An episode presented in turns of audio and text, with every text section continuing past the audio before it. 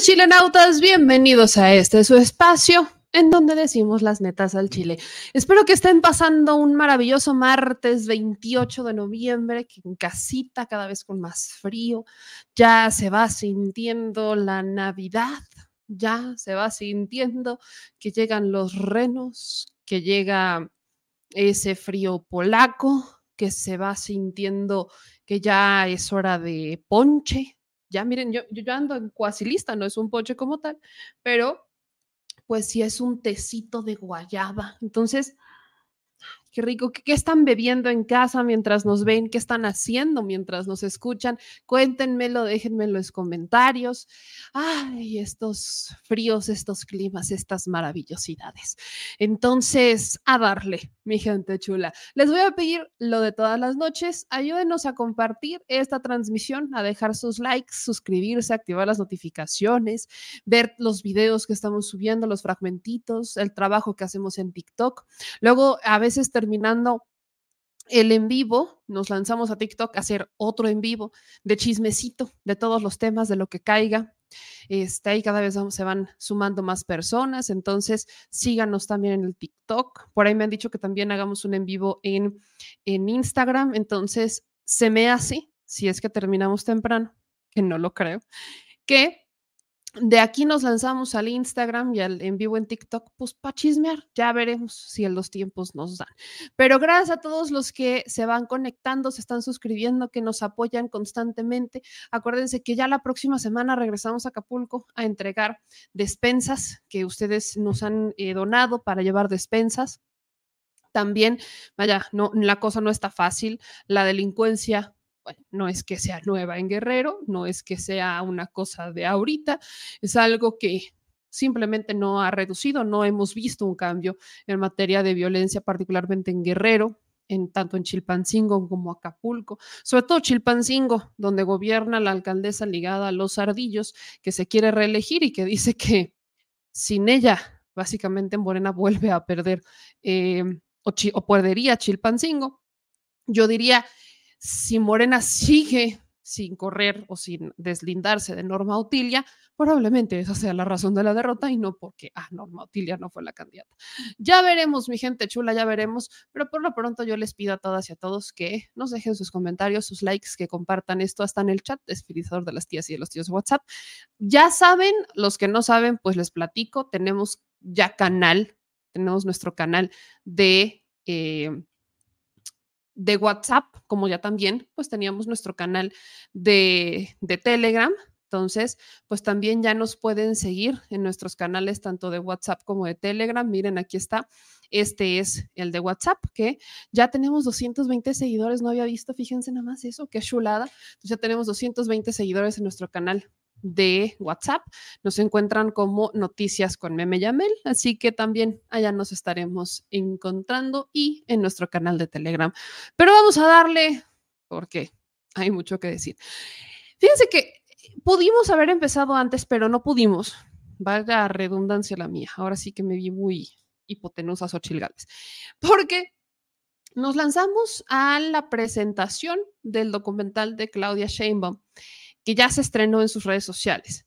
Y eh, debo decir que, pues sí, ¿cómo les explico que sí? Sí tiene sus momentos que te ponen la piel chinita y miren, estoy, voy, intentaré ser lo más eh, imparcial posible, pero pues tampoco les voy a mentir.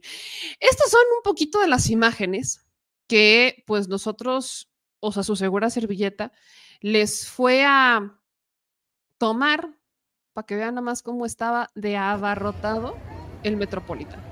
La cita fue a las seis y media. Nada más quiero que le cale.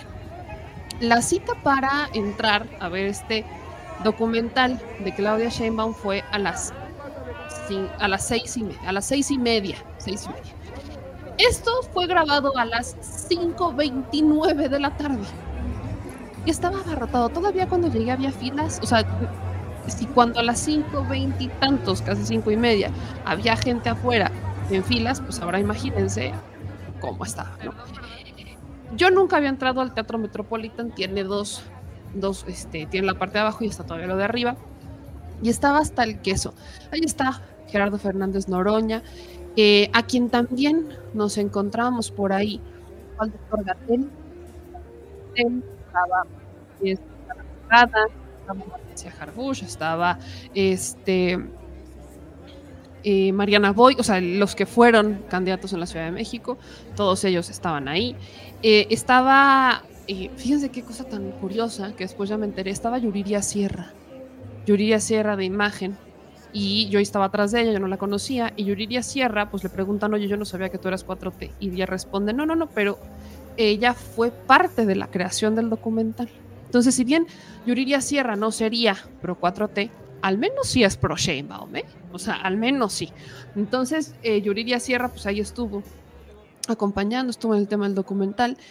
Vean toda la cantidad de gente que andaba en el Metropolitan. Está canijo, o sea, una, cosa gigantesca. También ahí ya pudimos ver en, algunos de los videos, ahorita encontrarán a Tatiana Cloutier, la tía Tatis, al ministro Saldívar, ahí estaba también el ministro Saldívar. Evidentemente toda la plana mayor de Morena, Citrali Hernández, Mario Delgado, todos. Ahí está entrando la, la precandidata única de Morena PT Verde, Claudia Sheinbaum, al teatro, fue la última en entrar, y eh, pues le empezaron aplaudiendo después de la aplaudidera, entonces empezó a, empezó a pasar, saludó a los que pudo, medios de comunicación, gente que conocía, gente que la apoya, etcétera, y le empiezan a gritar presidenta, presidenta, ya, ya, ya nos la sabemos, y fue un momento, estaba también, este, obviamente, su hijo, Rodrigo, que él él es el que encabeza eh, la creación de este documental, que ahí, es, ahí lo están viendo, estaba con su familia, con su hijo y este, pues, con la familia completa. Estaba el esposo de Claudia Sheinbaum, que estaba, eh, llegaban y se querían tomar fotos con el esposo de Claudia Sheinbaum, pues ahí también andaba. bueno, estaban todos, ¿no? Estaba la diputada Julieta, que también tuve oportunidad de verla, y estaba este, el, el líder minero, ahí ya le empiezan a gritar presidenta, presidenta. Una cosa, pero bueno, gigantesca. El gran ausente pues fue Marcelo. Yo no vi a Adán, debo decir que tampoco vi a Adán Augusto, no voy a mentir. Estaba César Cravioto, estuvo Martí Batres, este, bueno, estaba eh, Anaya del PT, una cosa, pero gigantesca. Toda la cantidad de gente que fue a acompañar a Claudia Sheinbaum a este documental aspirantes, no aspirantes, candidatos, precandidatos. Ahí estaba en nuestro querido Vicente Serrano, también estaba mi queridísimo Ponchito, eh, Poncho Gutiérrez. Bueno, una cosa que, les digo, ven nada más, estas son, estas son grabaciones que no te podías ni mover, honestamente, ahí está la doctora Claudia Sheinbaum, no te podías ni mover. Y eh, en realidad esas imágenes ya son de cuando acaba el documental de cuando termina, todos se paran y lo aplaudieron. Y ahí pueden ver un poco de, este documental. Ahora, al respecto del documental, tengo que decir, ahorita les voy a poner un fragmentito nada más para que le calen. Vean, ahí es lo que les digo, que esto ya fue al final, estas imágenes las tomo al final, cuando ya todos estaban yendo y desde aquí arriba le estaban gritando a Claudia, nuestra próxima presidenta, ¿no? Le estaban gritando a la doctora. Entonces, ahí está eh, cómo fue pues la presentación, abarrotadísimo el lugar.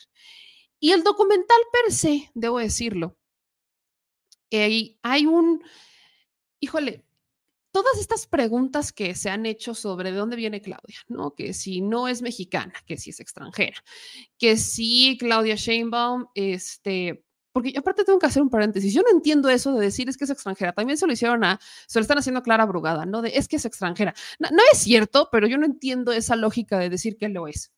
Ahora, y, no entiendo, y vaya, no está mal, quiero hacer toda esa aclaración. Si fuera, no estaría mal, porque no tenemos nada en contra de ellos, pero bueno, la constitución y las leyes son muy claras. Para ocupar ciertos cargos tienes que ser, tienes que nacer, o sea, tienes que ser mexicano este, de nacimiento. Total, fuera de ese paréntesis, el documental de Claudia responde muchas cosas que quizás aquellos que todavía se preguntan por qué ganó Claudia la encuesta y que insisten en que hubo un fraude con la encuesta, pudiera responderles todas esas preguntas y demás. Claudia Sheinbaum no es una improvisada en los movimientos de izquierda. Para muchos pudiera ser porque no fue conocida durante mucho tiempo, empieza a ser relevante cuando tiene pues esta mancuerna con Andrés Manuel López Obrador en la jefatura de gobierno, cuando ella era la secretaria de Medio Ambiente que se hizo cargo de la construcción del segundo piso de un grupo especial de la construcción del segundo piso, la construcción no como tal, sino de acompañamiento en la construcción.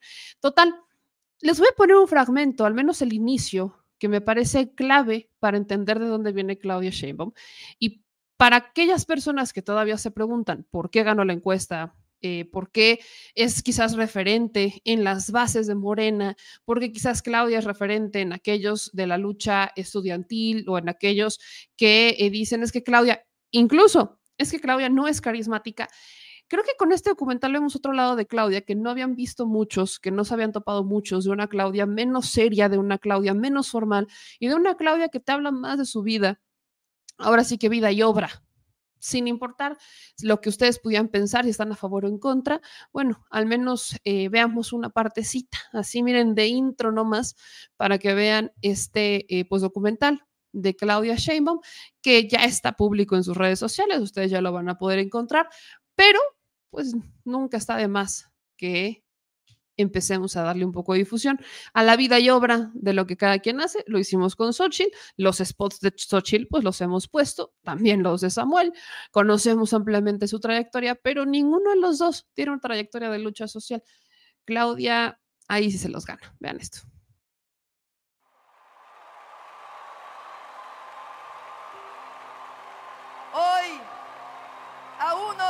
Días del primero de julio, podemos decir que somos decenas de millones de mexicanos y mexicanas que nos une la decisión de construir un país más justo, el anhelo de que un México mejor es posible, que hemos convertido el miedo en la esperanza, el odio en el amor el desánimo en voluntad, la frustración en confianza y el voto, la unión y la voluntad popular en el arma más poderosa que tenemos.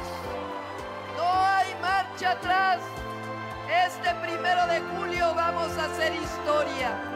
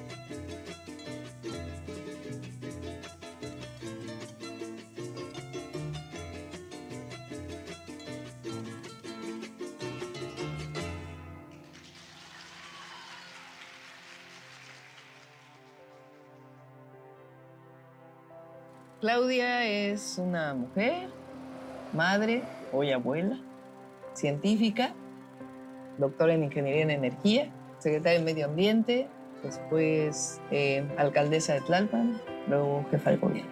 Es Claudia. Desde muy pequeña mis padres nos enseñaron a amar la tierra donde nacimos. Mi padre nació en un cuarto de azotea en la antigua Merced se dedicaban a hacer gorras. Soy Ani Pardo Semo, eh, soy eh, mamá de tres hijos, entre ellos de Claudia Sheinbaum Pardo. Soy abuela y bisabuela. Bueno, mi madre es eh, una, una gran mamá, primero bueno, eh, que fui un poco estricta. un poquito. es cierto. Eran las épocas. Sí. Estoy orgullosa de mi madre. El día de hoy se hizo público que es merecedora, a sus 82 años, del Premio Nacional de Ciencia por su investigación en bioquímica, en enfermedades del pulmón y también en investigación sobre envejecimiento, entre otras cosas. Eh, de chica también estudié ballet. De los seis años hasta, pues yo creo que el segundo año de la facultad. Y ya después que en la facultad cuando había que escoger entre la física y el ballet, decidí la física y como a los seis meses entré al, al equipo de remo de la UNAM, distinto a remar en Cuemanco. Siempre me gustó mucho, el, pues muy activa desde muy pequeña. Mi hermana, pero no le dije a Claudia. Y yo creo que ella, como, como buena mamá, intuyó que algo, algo pasaba. Y entonces le sacó la sopa. Me sacó la sopa. Y le dijo, ¿se va a casar tu hermano? Y le dijo, no, va a tener un hijo. Vamos a enseñar el video. Se puso a correr por el departamento Sí. y luego bailó este video.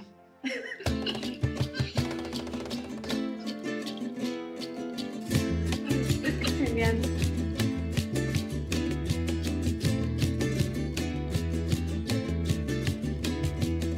Nosotros venimos de un movimiento social. Yo no llegué a la jefatura de gobierno solo mi persona. Yo soy parte de un movimiento social. Histórico y el movimiento pues, que representa eh, Andrés Manuel López Obrador y millones de mexicanos que, estuvimos ahí. Bueno, yo lo conocía como dirigente social, como cualquier persona. Cuando los éxodos de Tabasco a la ciudad, pues íbamos a solidarizar, ¿no? Yo creo que ahí fue la primera vez que lo vi físicamente. La primera vez que eh, lo conocí de más cerca fue una vez que se hizo una reunión en mi casa, eh, donde fue él, que es cuando, como una semana después de que se había anunciado que él iba a ser el candidato como jefe de gobierno de la ciudad. Y hubo una reunión ahí en mi casa, había mucha gente. Y ahí lo conocí por primera vez, pues ya más cerca. No sé si él lo recuerda, por cierto, lo voy a recordar. Y después, eh, cuando ya gana la jefatura de gobierno, me habla Pepe Barberán un día y me dice, oye, este, quiero verte. Dice López Obrador que si quiere ser secretaria de Medio Ambiente. "Mm, ¿Cómo ves? me dice, porque si dices que sí, pues ya te va a hablar él. Y entonces me llamó él y me dijo, vamos a vernos. Y lo vi en el Sambors de San Ángel. este, y ahí me dijo, ¿cómo ves la secretaria de Medio Ambiente? Y dije, sí. Me dijo, yo lo que quiero es que disminuya la contaminación de la ciudad. Este, ¿Sabes cómo hacer eso? Pues le dije, creo que sí, con un equipo. Y ya, a partir de ahí fue que este, me incorporé al gobierno. Y de ahí pues establecimos una relación, pues yo creo que de mucha confianza y, trabajo. Él, él tiene la idea del segundo piso de periférico. Bueno, que platica con un grupo de ingenieros y toma la decisión de que es una obra que, que es importante hacer. Em, reúne al gabinete y, nos dice, pues vamos a hacer un segundo piso en periférico. Necesito de su apoyo. este, y entonces yo ahí levanté la mano y dije, bueno, este, yo creo que ya está tomada la decisión, pues hay que hacerla científicamente. este, hay que hacer un modelo para no solo en términos estructurales, que finalmente pues ahí el ingeniero Cerur y el ingeniero Riobo pues tenían el conocimiento, sino a mí lo que me apuraba era el, trazo, dónde iban a estar las bajadas, dónde las subidas, y eso iba impactar en el tráfico, el tema ambiental. Entonces, em, pues de ahí yo creo que dijo, pues a esta mujer yo creo que la voy a involucrar en el proyecto, aunque sea secretaria de Medio Ambiente. Y entonces me llamó un día y me dijo, este, vamos a hacer un área especial para el segundo piso y quisiera que la coordinaras. Entonces dije, bueno, pero yo quiero seguir siendo secretaria de Medio Ambiente. Me dijo, pues, pues con las dos tareas.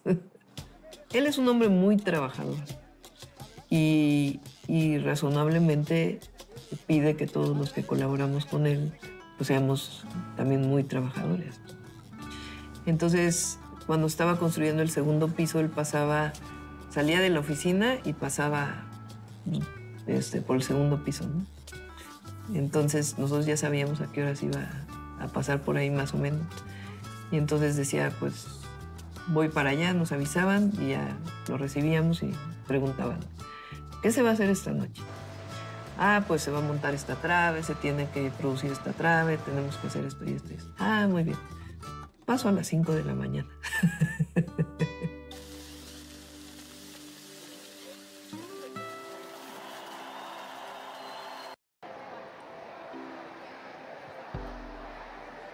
de igualdad, de justicia, pero al mismo tiempo de mejora del medio ambiente, em, de equidad. Gobernar es tomar decisiones. Hay que tomar la decisión y asumir las presiones que se pueden generar a partir de esa decisión que se está tomando. Cuando llegamos al gobierno, eh, se desató una ola de homicidios tremenda. El promedio de homicidios en aquel entonces estaba sobre cuatro homicidios diarios, pero cuando llego, 10 homicidios. Una pues, eh, guerra ahí entre lo que eran los cárteles que operaban en la ciudad em, y desde mi punto de vista, pues el rompimiento de una serie de acuerdos que se tenían previamente. Y de ahí viene una investigación muy fuerte a los mandos policiales. Nosotros tenemos 100 policías en la cárcel eh, y muchos de ellos mandos, porque encontramos que había colusión con la delincuencia. Entonces no se establecen relaciones de complicidad con nadie. Yo soy doctora en ingeniería. Justo se acababa de divorciar, yo también. Eh, y nos contactamos por Facebook. y él también había dejado de trabajar allá y nos reencontramos. Me dijiste, búscate chambas si te quieres venir. me, me moví para buscar chambas. Bien, hace unos minutos la Secretaría de Salud informó que hay cinco casos confirmados de COVID-19 en el país. En las últimas 24 horas se registraron 3.300 contagios. Cuando llegamos, pues evidentemente ya habían pasado muchos años de las primeras líneas del metro y decidimos hacer una nueva línea 1 del metro. ¿Qué quiere decir eso? Pues sacar todo lo que estaba en el cajón, arreglar el cajón y poner todo nuevo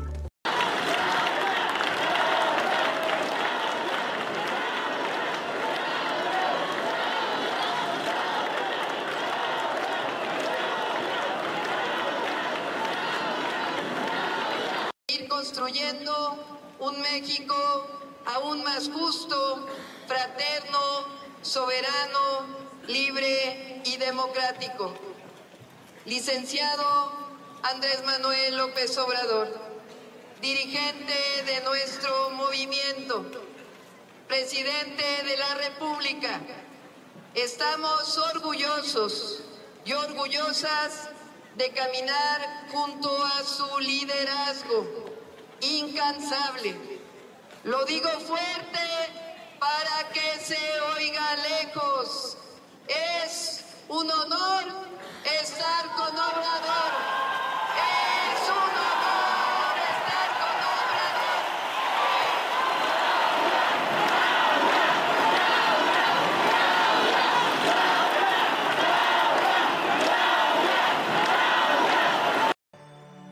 Jefe de gobierno, le estoy hablando nadie.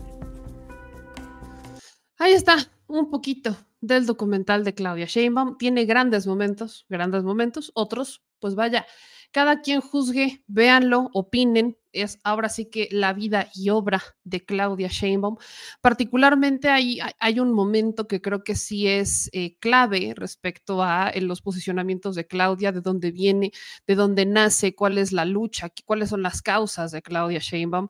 Ella habla mucho respecto a su papel como eh, pues líder estudiantil en su momento, como una mujer que viene también de esta lucha eh, del 88, ¿no? Por ejemplo, vean esta escena en particular, que no la puse al principio, pero vean esta frase en particular respecto a de dónde viene Claudia Sheinbaum. Se acordarán en la entrevista que nosotros hicimos cuando todavía era jefa de gobierno, hablaba de su participación en los movimientos estudiantiles del 88, entre el 86 y el 88, y en ese en particular nos dice que por andar haciendo manifestaciones y pintas y demás, la terminaron metiendo al bote y fue Rosario Piedra quien la eh, sacó de la cárcel. Vean este fragmento particular.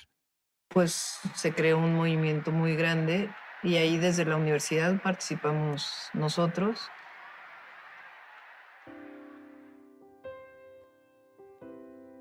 Yo estudié física. Em, después hice maestría y doctorado en ingeniería en energía. Mi hija Mariana, ella, eh, yo tenía 26 años cuando nació y era ayudante de cálculo 1 y cálculo 2. Y al mismo tiempo estudiaba la maestría en la Facultad de Ingeniería de la UNAM. Entonces, eh, cuando nació Mariana, entró a la guardería del Seguro Social a los cuatro meses Mariana. Rodrigo iba a la escuela. Entonces, pues la dejaba en la guardería, estaba en Tlalpan. De ahí me iba a, dar clases. Em, regresaba de dar clases, la recogía, me regresaba a casa de mi madre, terminaba la tesis de licenciatura y después dos tardes a la semana iba a tomar clases a la maestría.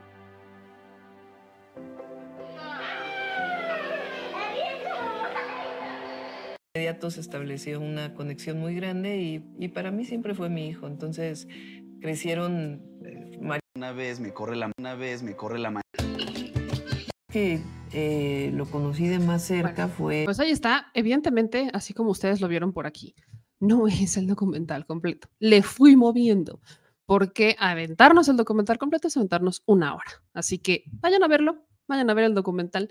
Este, tienen dudas sobre quién es Claudia, qué ha hecho Claudia, qué no ha hecho Claudia. Bueno, creo que ahí se responden bastante estas dudas respecto a el papel de la doctora Claudia Sheinbaum, hoy precandidata única al gobierno federal.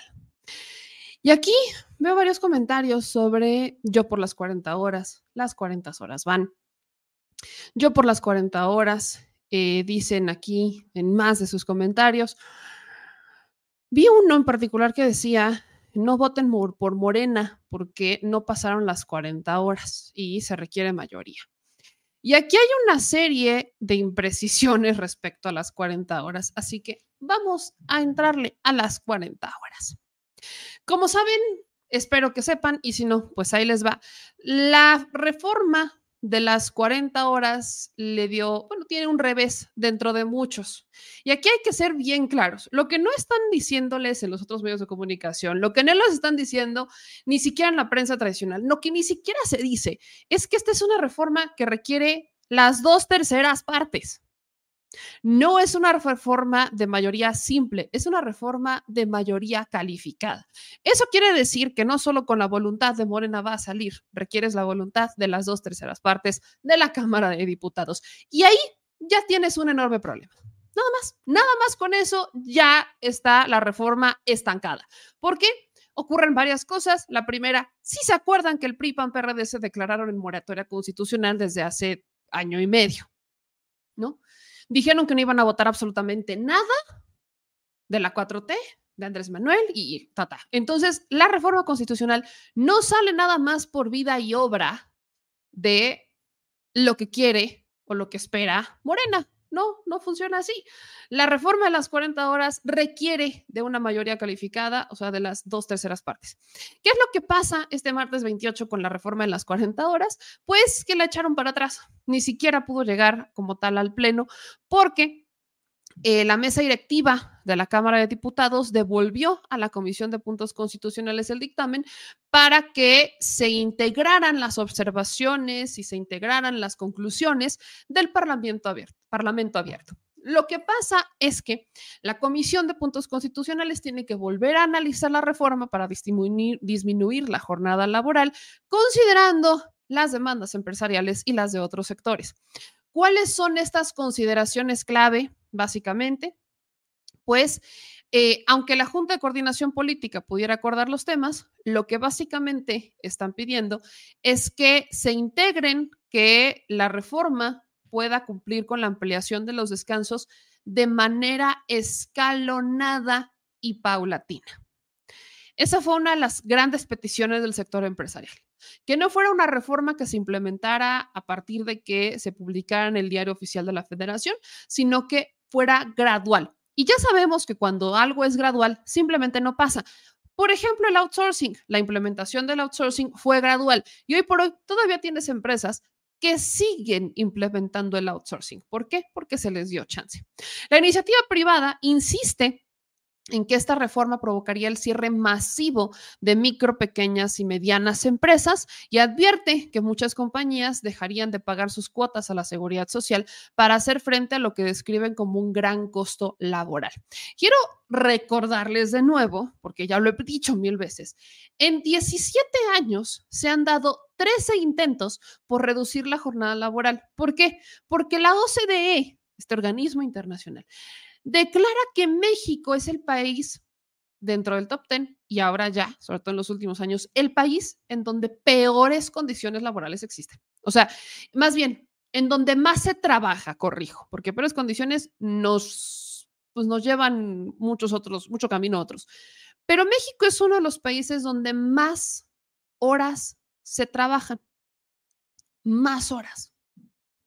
Es un país en donde apenas hace unos meses discutíamos vacaciones dignas y hagan de cuenta que cuando se votaron lo de las vacaciones dignas habíamos logrado un avance gigantesco, cuando en otros países están votando por trabajar tres días, cuatro días. Aquí la estamos armando de todos o no logra pasar porque trabajemos cinco días, de lunes a viernes, y descansar sábados y domingos. Entonces, lo que pide la mesa directiva cuando, cuando ven el dictamen, ni siquiera lo pasan, es integren las conclusiones y las peticiones de la iniciativa privada y entonces lo votamos. Quiero insistir, esta no es una reforma que salga con mayoría simple, porque es una reforma que va a modificar la constitución. De ahí cada uno de los obstáculos que está teniendo esta reforma, que me parece muy curioso cada que escuchamos a los del PAN, sobre todo, decir, es que, pero imagínense las tienditas. Las tienditas tienen un esquema muy distinto, sobre todo las misceláneas, las tienditas son emprendimientos familiares. Tienen un esquema muy distinto que debería de ser regulado. Sí, pero ¿de qué tienditas te preocupas? De las de Oxxo, porque si me dices que me preocupo por las tienditas siendo panista, no te lo compro. ni siquiera cuando fue la reforma energética del 2013 se preocuparon por las tienditas, a menos que fueran los Oxxos. Cuando te dicen, es que son las micro pequeñas empresas. ¿Por qué son las micro y pequeñas empresas? Son las grandes empresas. Lo peor es que caen en una contradicción, porque cuando escuchas a los panistas, te dicen que son las micro pequeñas las más afectadas, pero luego te dicen que el impacto de la reforma no sería para todos. Entonces, si tú ves en una escala de cómo es el comportamiento, tenemos muchísimas micro y pequeñas y medianas empresas y son muy poquitas las chicas. ¿Cómo es posible que te digan entonces que el impacto de esta reforma sería menor? Y después te dicen que a gran medida va a impactar a las micro, pequeñas y medianas empresas. No tiene lógica lo que está pasando. No hay lógica en esto. Entonces, vemos que constantemente se está buscando frenar esta iniciativa. Lo peor es que otro de los grandes momentos de los panistas es que te dicen que requieren más tiempo. Quiero recordarles que esta iniciativa se presentó en 2022, que quieren ¿Cuántos años más necesitan? Tuvimos 17 años con 13 iniciativas, nunca pasaron por el cabildeo de los grandes empresarios, pero el pretexto siempre han sido las micro, pequeñas y medianas. Y luego tenemos a que se presenta hace un año, 2022, y un año no es suficiente para discutirlo. ¿Qué más quieren? Te dicen que necesitan más tiempo. ¿Cuánto más tiempo? Hasta que a los empresarios se les dé la regalada gana tener condiciones justas, entender, porque esto es clave para entender esta reforma. Si no le das vacaciones, si no le das tiempos de descanso a tu trabajador, no será productivo. Si no es productivo, la empresa pierde. En la lógica de quién cabe que esto no pudiera ser algo que entendieran estos empresarios, que no son todos, pero empresarios que están cabildeando. ¿Y por qué cabildean los empresarios? ¿Por qué están enojados? Porque ya no podrían sobreexplotar a sus empleados. La bronca es que muchas de estas empresas ni siquiera han logrado cumplir con el pago del salario mínimo. Entonces, no te pagan el salario mínimo.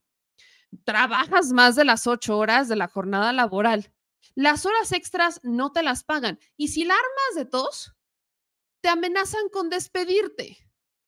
Y por eso no la armas de tos. ¿Con quién vas a quejarte? ¿Quién te va a hacer caso? Entonces, súmale las condiciones reales y el por qué como mexicanos o como empleados no nos manifestamos, pues porque está en riesgo el trabajo y porque tienes que poner el pan en la mesa. ¿Por qué aceptamos condiciones paupérrimas? Porque tienes que poner el pan en la mesa. ¿Por qué aceptamos trabajar en outsourcing? Porque es la única manera en la que te van a emplear. Y porque tienes que poner el pan en la mesa. Entonces, vivimos sobajados al tengo una necesidad y si la armo de todos y si salgo a defender mis derechos laborales, me van a correr y ya es complicado emplearme en otros lugares. Ahora imagínense en una cámara en donde se tiene la esperanza de que salga la reducción, son, son literal, de 48 a 40. Es restar, o sea, le estás quitando un día de trabajo. Trabajar de lunes a viernes, ya no los sábados. Y en vez de pensar que eso pudiera abrir la oferta laboral, porque si ya no trabajas los sábados y requieres que trabajen los sábados, podrías contratar gente que vaya a trabajar exclusivamente los sábados, en vez de tener esta mentalidad, no, no, no, no, está toda la patada.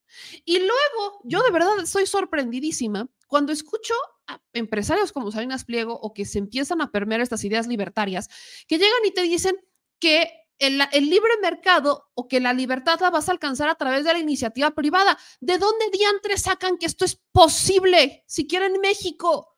Cuando la iniciativa privada, en vez de garantizarte una libertad o en vez de ser ese camino a la libertad como lo plantean los libertarios, como Salinas Pliego, lo que hacen es esclavizarte porque no te pagan la jornada justa, no te la pagan ni siquiera en salario mínimo y seamos netas, no trabajas ocho horas, trabajas más de ocho horas y donde el armes datos porque te paguen las horas extra como horas extra, te amenazan con correrte.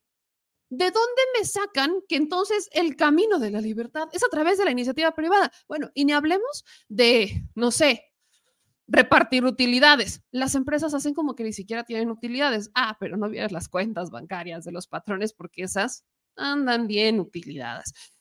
Híjole, esto es complicadísimo, pero a grandes rasgos, esto es lo que pasó con la reforma de las 40 horas este martes 28. Les quiero ser bien honesta, yo no creo que vaya a pasar aquí. Así, se las digo. No creo que esta reforma vaya a pasar, se los digo bien neta, lo veo muy complicado, no creo que vaya a pasar esta reforma, este, al menos no en este sexenio. Veremos el plan C. ¿Qué es lo que han dicho pues los distintos grupos parlamentarios? Esto fue lo que dijo Nacho Mier respecto a las 40 horas. Buen día, diputado. Eh, preguntar qué va a pasar con lo de la disminución de las horas de trabajo. La este, pan y bueno, todos echan la bolita que no quieren el pan porque dice que va a afectar a sobre todo a los que tienen uno o dos empleados.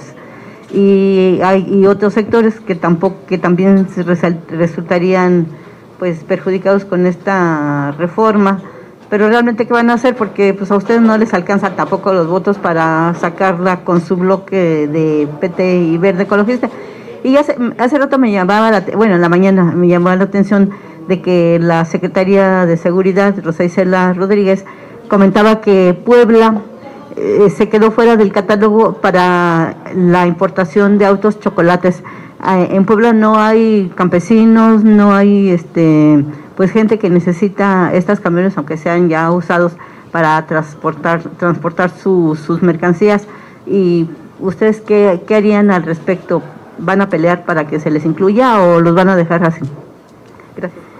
Gracias, Mago. Con relación a la iniciativa que ya es un dictamen que solicitó el Partido Acción Nacional con el respaldo del Frente Amplio por México, integrado por PRI y PRD, ellos solicitaron que se realizara un parlamento abierto sobre texto de que no había habido una, una discusión abierta, deliberativa, democrática que garantizara la participación de sectores y de los propios integrantes de sus grupos parlamentarios en abril pasado. Eso dio pie a que la Junta de Coordinación Política le, pidiera al Pleno se autorizara la creación de un grupo plural para poder escuchar todas las voces. Ya se concluyó el Parlamento abierto, ya se escucharon las otras voces, tanto de organismos empresariales como de los propios trabajadores agremiados en sus sindicatos o a través de colegios o de investigadores. Se hizo un amplio debate sobre el asunto, se analizaron todas las vertientes y las variables que inciden dentro de la reducción de la jornada laboral y sus impactos de carácter económico. México ocupa, es una de las, tres, de las tres economías más importantes del mundo, sin embargo, ocupa el lugar 152 por lo que hace el derecho al descanso que tienen los trabajadores. Sí es un tema que es de la mayor preocupación de nosotros. Los suscribientes de la iniciativa fueron los integrantes del grupo parlamentario de Morena. Entendemos la preocupación que tiene el sector productivo, las propuestas que ha hecho el Partido Acción Nacional sobre la gradualidad y que sea progresivo, que se pueda hacer la disminución de 48 a 40 horas, pero lo que es real es que se tiene que atender. La voluntad por parte de Morena es que se construya, como lo hicimos para la reforma electoral, para Guardia Nacional, para la reforma a la industria eléctrica, es construir el consenso. Y es lo que me ha abocado todo este tiempo. Y aquí le pido a los trabajadores, lo ha hecho mi compañera diputada, que hagamos un esfuerzo por encontrar en los próximos días el consenso, la mayoría calificada para que pase al Pleno. Y que de ser necesario, que se hagan al, dicta, al, dictamen que se fue aprobado ya en comisión, derivado de, esta, de este Parlamento abierto, que se haga en el Pleno una vez que la Junta directiva de la Comisión de Puntos Constitucionales conozca de las conclusiones y del libro blanco, si tiene que haber modificaciones, lo hagan en la propia comisión o bien una vez que pase al Pleno se presenta alguna reserva que permita perfeccionar el dictamen que ya fue aprobado. Eso es lo que establece el procedimiento legislativo. Así lo informó el día de hoy la mesa directiva cuando le dio turno de las observaciones y los comentarios para que fueran incorporados conforme al proceso legislativo a la Comisión de Puntos Constitucionales. Diputado, no es, es, es, un error o no de que todos lo miden en términos económicos, porque en estos foros casi no se habló de la salud de los trabajadores. Eh, los líderes sindicales, agrupaciones de trabajadores también vinieron a exponer este estrés laboral que predomina en los, en los empleados, ¿no? sobre todo los que trabajan en el sector este, industrial, de las horas tan largas que transcurren para llegar a sus, a sus empleos de ida y vuelta, que incluso es el, el cansancio ya es casi crónico en ellos porque ah, llegan a su casa y realmente no descansan, sobre todo en el caso de las mujeres que pues, llegan a hacer todos los trabajos domésticos y aparte atender a los niños y al marido todavía. es el peor. Entonces, diputada, yo te comento esto porque dice que esto ha propiciado que haya más drogadicción, se ha incrementado el uso de drogas en la clase trabajadora y esto es muy preocupante porque pues hay luego represalias en la, en la familia, ¿no? Son papás golpeadores y de todo. Entonces, ¿qué se va a hacer en materia de salud? ¿Qué es lo que preocupa también, pues realmente a los trabajadores? Hace rato comentaba que dicen aquí hay unos que están las 8 o 10 horas parados al frente de su máquina donde están trabajando. la salud no les preocupa, solamente la cuestión económica de las empresas, porque los trabajadores pues tampoco tienen así el sueldazo que digamos. Y la otra, preguntarte de este del nombramiento del equipazo de eh, Claudia Sheinbaum, que estás de acuerdo con ellos o le harías algún cambio. Gracias. Bueno, primero con pues sí ya lo ya lo comenté. Somos la economía la tercera economía en el mundo, pero en términos de, de salud y lo que se deriva, la falta del descanso suficiente, ocupamos el lugar 152.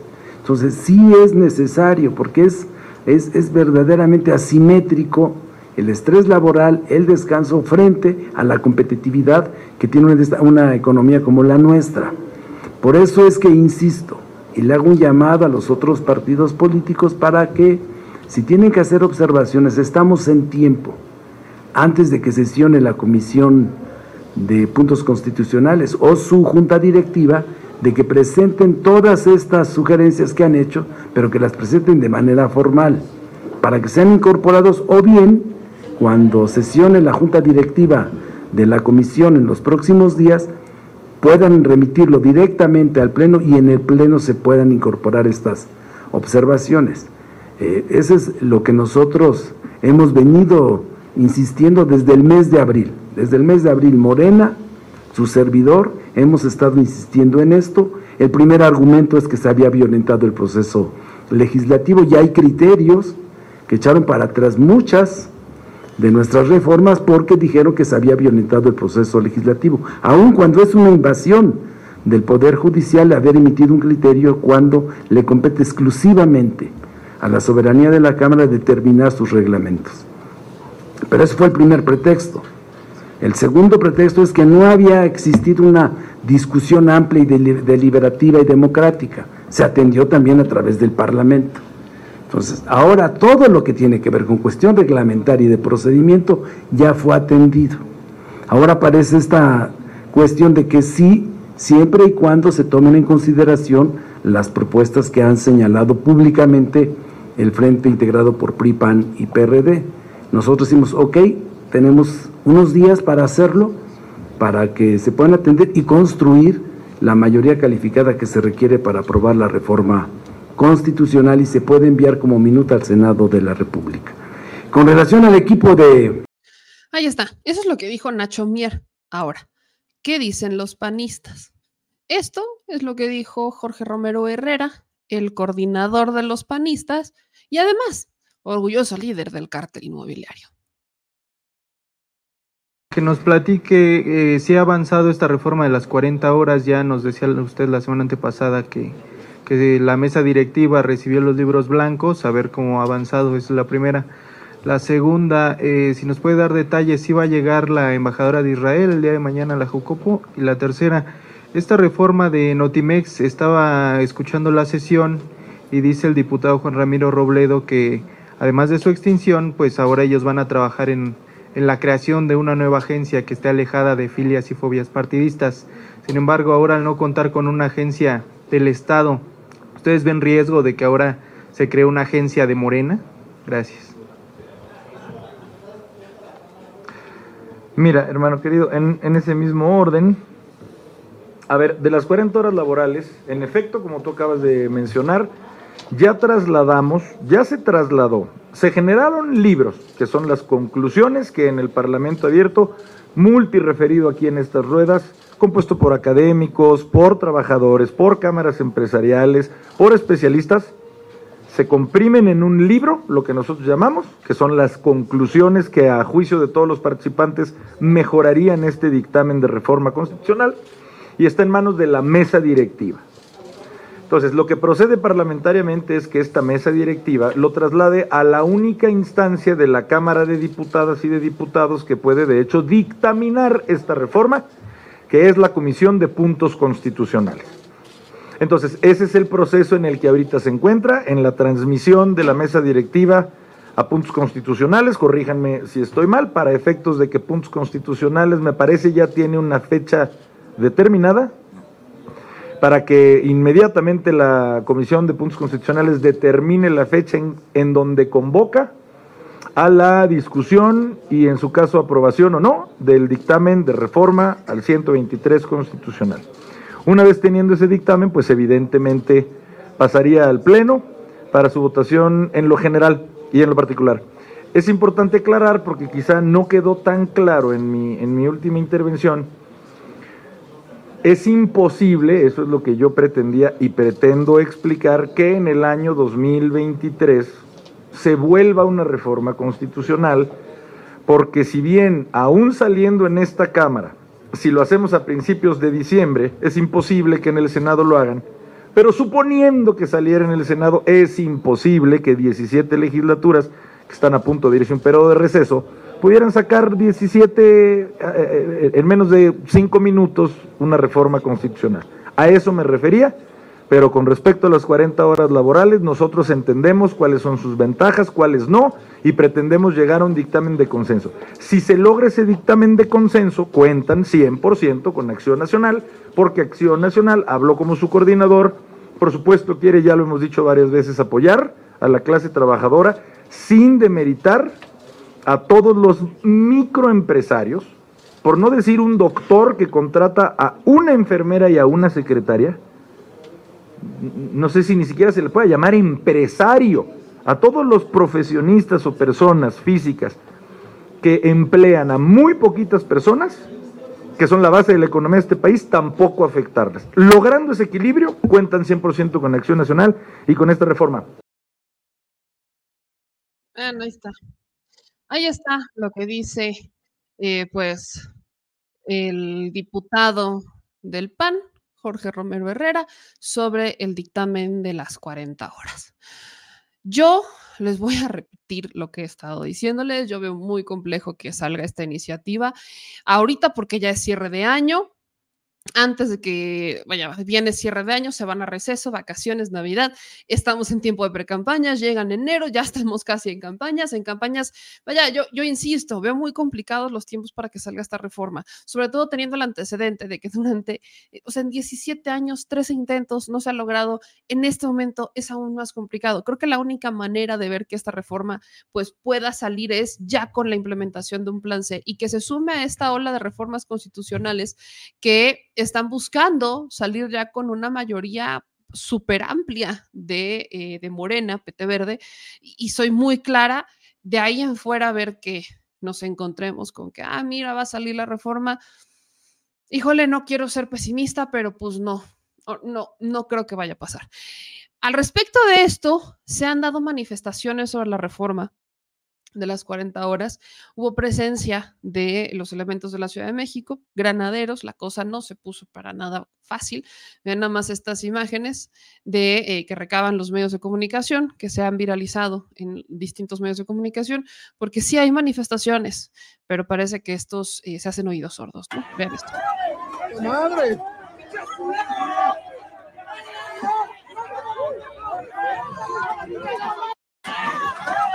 Madre! Híjole. La, respuesta de las autoridades, la neta, la neta, no estoy de acuerdo con la respuesta de las autoridades. Aquí hay otras manifestaciones, vean esto.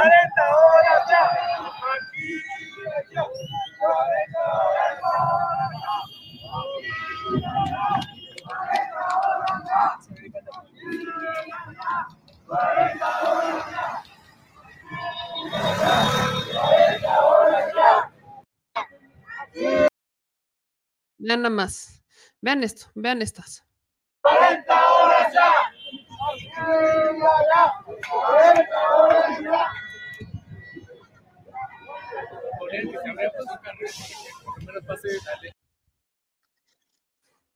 Aquí quiero leer unos comentarios. Nos dice Venustiano, ¿por qué la iniciativa tiene que aprobar los trabajos de los diputados? No, bueno, sí es trabajo de los diputados.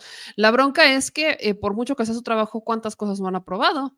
La reforma eléctrica, por ejemplo, la reforma al Poder Judicial, por ejemplo, la reforma a la eh, reforma electoral. O sea, los diputados no funcionan conforme pareciera, deberían, al menos esa es la intención. Si tienes una mayoría que vota por un proyecto, se debería de reflejada y por ende el proyecto debería de consolidarse. Pero creo que ahorita se están dando cuenta muchas y muchos de la importancia de los diputados ¿no? Algo que antes yo creo que no estaba tan visible. Los diputados nos pasaban de noche, solamente nos acordábamos cuando iban a hacer campaña y empezabas a ver estas espectaculares, ¿no? Pero te pasaban de noche, hoy no, Hoy el pueblo se politiza y hoy cuestionamos a nuestros diputados por no hacer suficiente o por ni siquiera estar presentes en reformas que son indispensables para el pueblo de México, como es esta de las 40 horas. Dice eh, Wikipedia Ardilla, también se dice románticamente que tienes que trabajar bajo presión. Claro, en, lo, en el currículum Si tú pones, sé trabajar, yo lo puse, sé trabajar bajo presión es considerado un atributo para contratarte.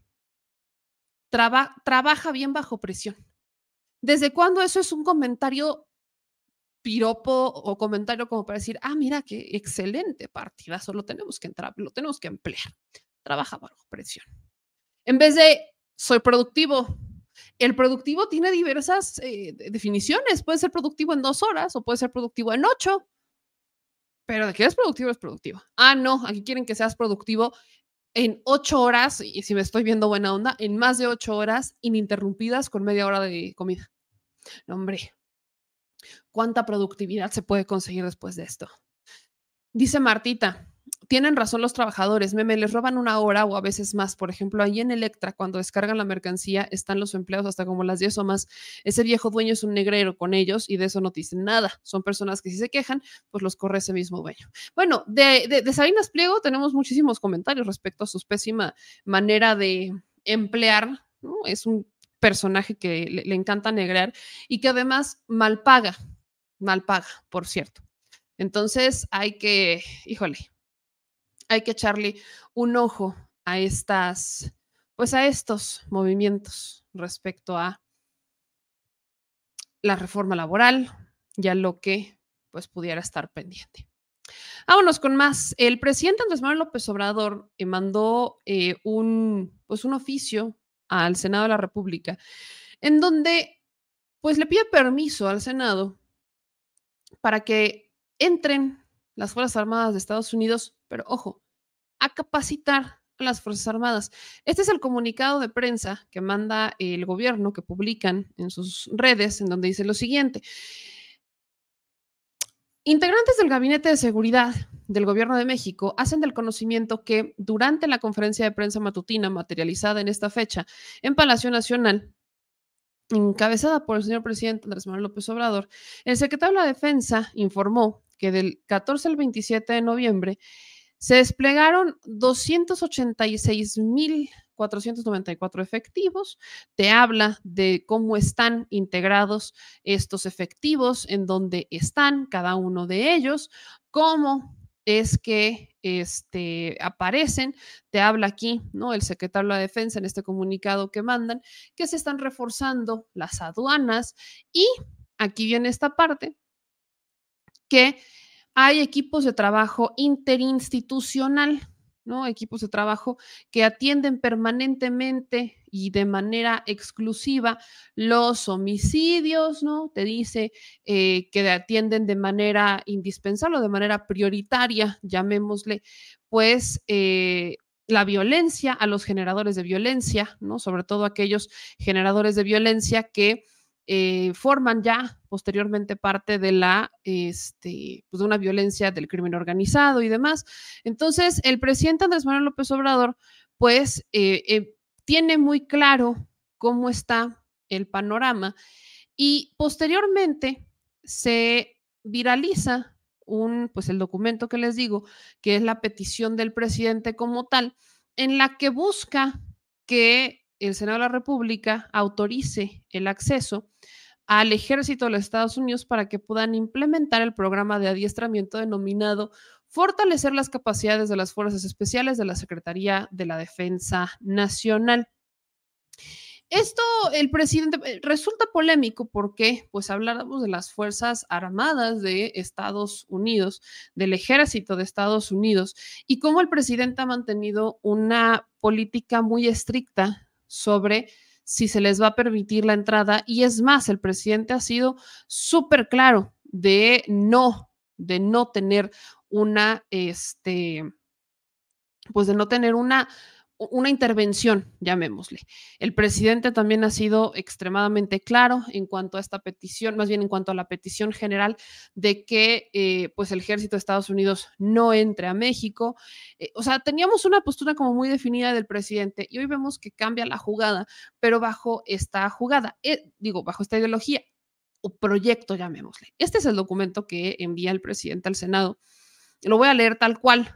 Ahí les va lo envía eh, la el, pues el titular de la unidad de enlace, que es el maestro Esteban Martínez Mejía, y dice lo siguiente, con fundamento en lo dispuesto en la fracción tercera del artículo 27 de la ley orgánica y para efectos de lo dispuesto por el 76, fracción tercera de la Constitución, me permito remitir esta soberanía copia del oficio de la Oficina de la Consejería Jurídica del Ejecutivo Federal, mediante el cual envía el comunicado con firma autógrafa del presidente de la República, el licenciado Andrés Manuel López Obrador, a través del cual somete a la consideración de este órgano legislativo la solicitud de autorización para que se permita el ingreso del personal militar del Ejército de Estados Unidos de América por el territorio nacional, a efecto de que participe en la actividad de adiestramiento denominada Fortalecer las capacidades de las Fuerzas Especiales de la Secretaría de la Defensa Nacional, a realizarse en las instalaciones del Centro de Adiestramiento de Fuerzas Especiales esto en Temamantla, Estado de México, y el Centro de Adiestramiento Regional de la Primera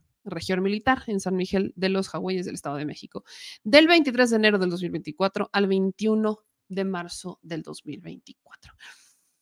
Entiendo, miren, habrá que escuchar lo que dice el presidente, es para una capacitación, no me preocupa tanto. E, el, ejército de Estados Unidos, seamos completamente honestos, el ejército de Estados Unidos es un ejército bélico, perdón, es un ejército que tiene una movilidad y un despliegue importante, un adiestramiento distinto. El ejército mexicano, la Guardia Nacional, no están como tal, sobre todo el ejército mexicano, no es que no tenga los conocimientos, claro que los tiene, pero el ejército está más enfocado en actividades humanitarias, en rescate, en desastres naturales, el plan DN3, etcétera. Con el crimen organizado, pues también tiene una, este, pues una dinámica. Yo entiendo, y habrá que ver qué dice, pero yo entiendo que esto pudiera ser como uno de estos, eh, pues estos, de estas colaboraciones que surgen de las negociaciones que ha tenido el gobierno mexicano con el gobierno de Estados Unidos en materia de eh, migración, sobre todo en materia del combate al crimen organizado, y pudiera entender que quizás existe esta crítica, y digo quizás porque pues no estuve en la mesa, ¿verdad? Pero las críticas las hacen a través de los medios o nos enteramos a través de la prensa, en donde cuestionan la efectividad de las Fuerzas Armadas al momento de realizar operativos. Entonces, yo pudiera, creo, no sé, habrá que escuchar la versión del presidente que se le preguntará, pero yo pudiera entender que por ahí viniera esta petición del presidente de que entren un grupo no el ejército como tal, sino un grupo de militares a capacitar a militares mexicanos. Yo entiendo que es eso. Resulta, nos brinca, sí, sí nos brinca, porque el presidente Andrés Manuel López Obrador ha tenido una postura pues bastante clara respecto a la intervención de Estados Unidos. ¿Podemos considerar esto una intervención? Diría yo no, porque no es como que viene el ejército de Estados Unidos a hacer un operativo en México, no es como que viene el ejército de Estados Unidos a protagonizar una detención, no. Ahí sí no, no vemos. El día que yo vea eso, entonces sí hablaremos de qué pasó. Nos dijeron una cosa y nos salieron con la otra. E incluso, voy a más, cuando fue lo de Hertz Manero, recordemos que el presidente, eh, su, su, mayor pues defensa a Hertz Manero no era como tal, ¿no? No era como tal que este, pues, el, el que se hiciera una detención al general Cienfuegos, sino que fue una crítica porque no hubo una colaboración con el Estado Mexicano, porque no se informó y porque hicieron pues, uno, un operativo y una detención pues meramente por sus pantalones, teniendo investigaciones en territorio nacional sin haber avisado, y estás hablando de un exsecretario de la Defensa Nacional. Entonces, el problema del presidente López Obrador con la injerencia o con la colaboración de otros elementos de seguridad de otros países no es necesariamente el que colaboren o que operen, es que no nos avisen es que vengan y hagan como si México fuera su jardín de niños o su patio trasero y entonces vienen y aquí hacen lo que quieren sin avisar, sin pedir permiso, sin pedir autorización, sin informar, como sin literal México fuera parte de Estados Unidos. Esa es la queja más grande que se ha tenido y lo hemos dicho en más de una ocasión. ¿Qué pasaría si fuera al revés? ¿Qué pasaría si los operativos mexicanos llegan a Estados Unidos, hacen un operativo, hacen una detención y no avisan? Y nada más extraditan y se cuelgan la medalla y no avisan. Yo no creo que Estados Unidos lo permitiría, pero ni de broma. Entonces, el problema del presidente es que con las acciones o con la manera en la que se había trabajado con los, eh, pues con los países o con, sobre todo con Estados Unidos, era básicamente de abrirles las puertas y decir, pues ya si detienes a alguien, nada más me avisas, ¿no? Del operativo, pues encabezalo tú, hazlo tú, tú, tú mandas, y bueno, y la soberanía, y bueno, y nuestros efectivos, y bueno, y nuestra responsabilidad. Entonces, creo que ahí no se ha avanzado tanto, también soy muy honesta, porque pues seguimos, aunque sí ya realizamos detenciones, mayores detenciones y lo que ustedes quieran, creo que en realidad México todavía le falta, por ejemplo, a las fiscalías, pues que investiguemos a nuestros delincuentes por el delito que cometieron. Todavía no veo eh, muchas investigaciones en torno a narcotraficantes por delitos relacionados con el tráfico de drogas, sino que más se ve que los detienen para una extradición, con fines de extradición. Y entonces en otro país ya ser juzgados por un delito relacionado con el tráfico de drogas no veo que todavía en México hagamos estos esfuerzos y eso no tiene nada ver, no, tiene solo que ver con la Guardia Nacional o no tiene solo que ver con el presidente, tiene que ver con las autoridades locales, tiene que ver con las fiscalías, tiene que ver con que hace falta que cada quien también ponga su granito de arena. La Fiscalía General de la República, con todo respeto, pero no ha sido mayor ejemplo, ¿no? Nos ha quedado de ver muchísimo. Los estados, muchos no se coordinan, muchos hacen lo que quieren cuando quieren y hay operativos que han salido mal. El Culiacanazo es un ejemplo de esos operativos que salieron mal. Entonces, volteas a ver y luego viene también el Poder Judicial. Tienes eh, eh, integrantes del Poder Judicial que también hacen lo que quieren cuando quieren, que normalmente no trabajan en fines de semana, pero son los fines de semana cuando dejan salir a eh, narcotraficantes o cuando dejan salir a criminales porque les cambiaron la medida cautelar o porque ahora ya están enfermitos, pobrecitos, les dio el mal del preso. Entonces, creo que hay muchas cosas que ver en torno a lo que realmente se critica en cuanto al desempeño de las dependencias de seguridad y su colaboración con otros países, particularmente Estados Unidos, que es con el que mayormente trabajamos. Y en este caso, pues la petición del presidente no es para que hagan un operativo, sino es para que vengan a dar una capacitación yo entiendo y habrá que ver si esto es cierto o si es meramente una suposición mía, que esto nace a raíz de, las, eh, de la visita del presidente López Obrador a San Francisco, eh, de quizás estas reuniones que se han tenido constantes con el equipo de seguridad de, de, Estados Unidos, con este, el secretario Blinken y demás, para tener una mayor coordinación en torno al combate al tráfico de drogas y al narcotráfico. Habrá que ver y ver qué dice el presidente en la mañanera para ver si tenemos razón o si nos estamos equivocando. Y vámonos con más gente, Michuela, porque ayer les dije que nos había quedado pendiente hacer esta plática, pero ya que tocábamos el tema del Poder Judicial, pues ya se presentaron la primera terna, ya compareció la primera terna en comisiones que manda el presidente López Obrador para sustituir al ministro Saldívar. En esa primera terna está Berta María Alcalde, hermana de la secretaria de Gobernación, pero que además ha tenido otros cargos dentro del gabinete, este, cargos más este, especializados. Berta María Alcalde fue postulada para ser este, consejera del INE, no quedó. Tienes a Lenia Batres, que es, está dentro de la consejería eh, del presidente Andrés Manuel López Obrador, también es hermana de Martí Batres, pero Lenia ha tenido también su desempeño como diputada y demás. Y luego tienes a la actual consejera jurídica del presidente López Obrador, que ella no pasa, digamos que a la siguiente ronda. Para este momento, para este martes 28, ya sabemos que la comisión vota porque pues solamente se vayan a la siguiente fase, que es a la votación del Pleno, Lenia Batres y Berta María Alcalde. Pero Dentro de la comparecencia, cada una dejó puntos muy claros respecto a quiénes son, qué han hecho y por qué sí podrían ser las próximas ministras de la Suprema Corte.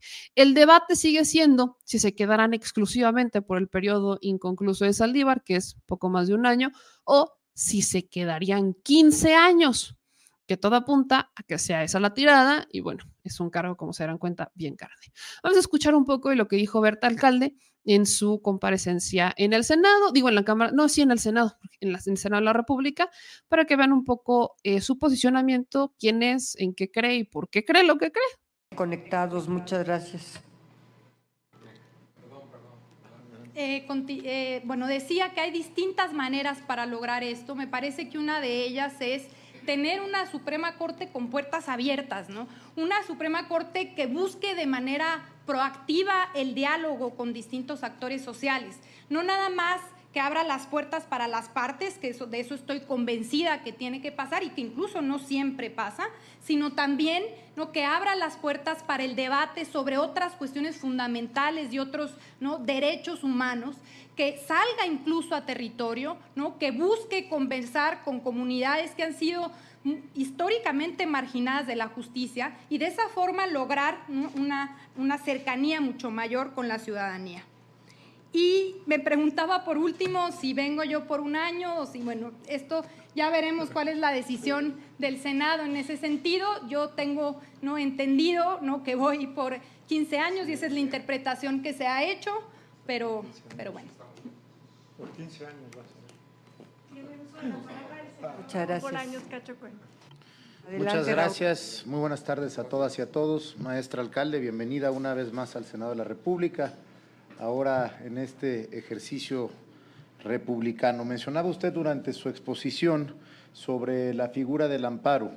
En caso de que discutiéramos o discutiera el Congreso de la Unión una reforma a esta figura, ¿cuáles son para usted los principales aspectos que se deberían de atender respecto al amparo? También quisiera saber su opinión sobre si la Corte debe de transitar hacia un modelo de tribunal constitucional que no revise cuestiones de legalidad y por último, para usted, ¿qué ventajas y desventajas tiene un modelo de control difuso de la Constitución? ¿Sería cuánto? Muchas gracias, senador. Eh, con todo gusto, son preguntas muy interesantes. Eh, y primero yo hablaría sobre el tema del amparo. Efectivamente, en mi intervención mencioné ¿no? Eh, esta, esta figura, la cual pues presenta distintas problemáticas. Una de ellas, ya lo decíamos, tiene que ver con su complejidad. ¿no? Hemos hecho una figura y sé de nuevo que esta es una discusión que se ha dado por muchos años. No sé de nuevo, incluso es eh, una problemática que se abordó en la reforma al amparo en 2013 pero sigue siendo incluso después de esta reforma ¿no? una figura muy compleja, muy técnica, que exige de abogados especialistas ¿no? y muchas veces de grandes honorarios. Es decir, ¿no? que estas muchas veces el amparo pues, sirve más para proteger a poderosos que para proteger a los débiles, que es para lo cual fue creada. Entonces, primero tenemos que trabajar en su simplicidad, ¿no? Hay que tratar de tener mecanismos, sobre todo para determinados tipos, ¿no? De, bueno, para comunidades y para determinados grupos vulnerables, poder trabajar en amparos mucho más simples. Pero más allá de eso, eh, que esto ha sido de nuevo muy discutido, me parece que en relación a la cantidad de amparos que está recibiendo el Poder Judicial Federal, también tenemos que discutir sobre esto. ¿No? Eh, cualquier litigante sabe, ¿no? sobre todo si litiga amparo, que prácticamente cualquier decisión en un proceso puede terminar en un tribunal colegiado. Prácticamente cualquiera, y no estamos hablando no únicamente de las sentencias definitivas. Creo que la figura que tenemos que revisar con mayor precisión es justamente, y lo mencionaba de manera muy breve en la intervención, es el amparo directo contra resoluciones ¿no? de autoridades judiciales o administrativas que no ponen fin al proceso. Y voy a poner un ejemplo muy, muy simple, pero con la que muchos abogados de no se enfrentan día a día. Me parece que es muy eh, representativo, ¿no? Si nosotros pensamos en este tipo de decisiones que toman las autoridades, que no ponen fin al proceso, son decisiones que incluso se revisan, y voy a utilizar el término revisar eh, digamos, de manera práctica, porque yo sé que en el juicio de amparo no es como tal una, una revisión, pero lo voy a decir de manera práctica, se revisan incluso en más ocasiones que una sentencia definitiva. Vamos a poner el ejemplo de una exclusión de prueba. ¿no? Si en un proceso penal, a la hora de la audiencia intermedia, el juez decide sobre la exclusión de cualquier prueba, una prueba impertinente, incluso el abogado la pudo haber dolosamente presentado para después encontrar la vía ¿no? de chicanear, como decía el proceso. Una prueba. Ese es Berta, alcalde. Luego escuchemos un poco a Lenia Batres, que ella eh, pues tiene un debate, un debate con el senador este, Damián Cepeda, pero también Lenia Batres deja muy, muy clarito de dónde viene y qué buscaría en la Suprema.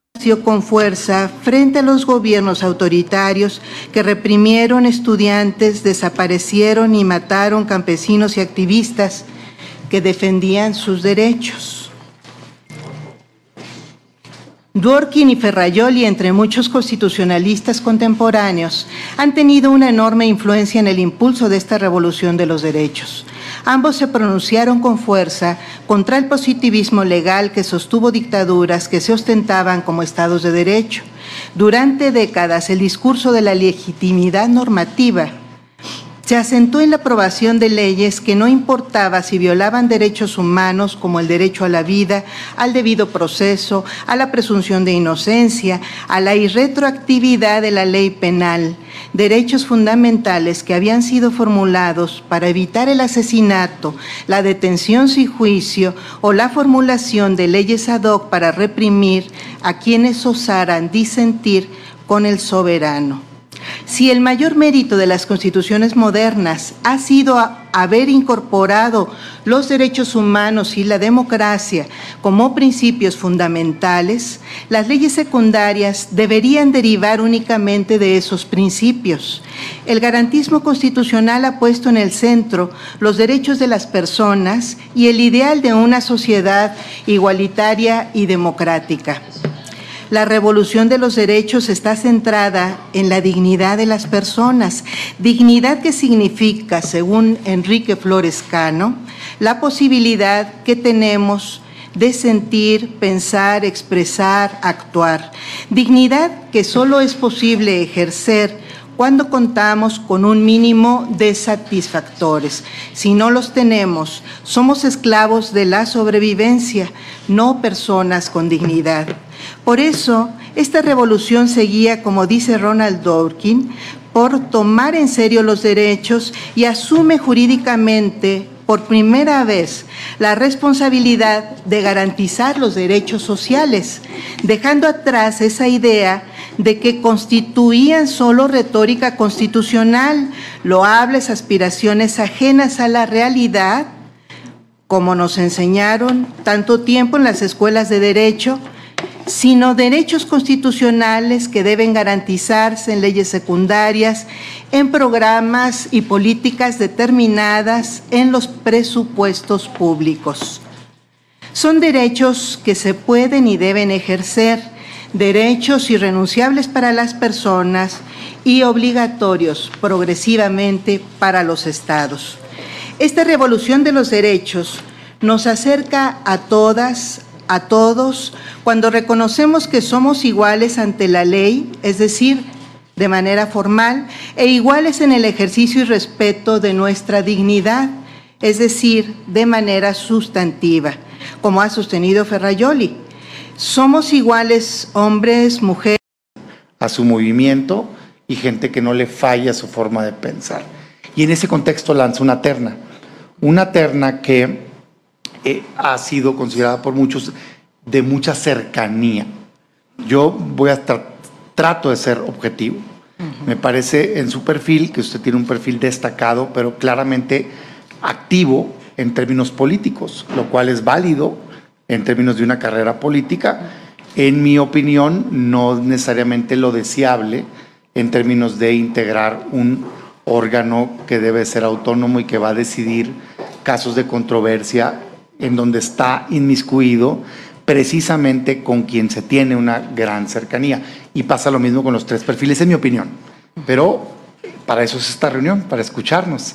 Declarar inconstitucional a raíz de una acción de inconstitucionalidad que promovimos muchos de nosotros, eh, una reforma, ley secundaria, que le daba, entre muchas otras, en concreto el control operativo y administrativo de la Guardia Nacional. Digo, si me preguntan si era si debió, si estoy de acuerdo en que debió haberse invalidado como sucedió por eh, considerarla inconstitucional, yo no estaría de acuerdo.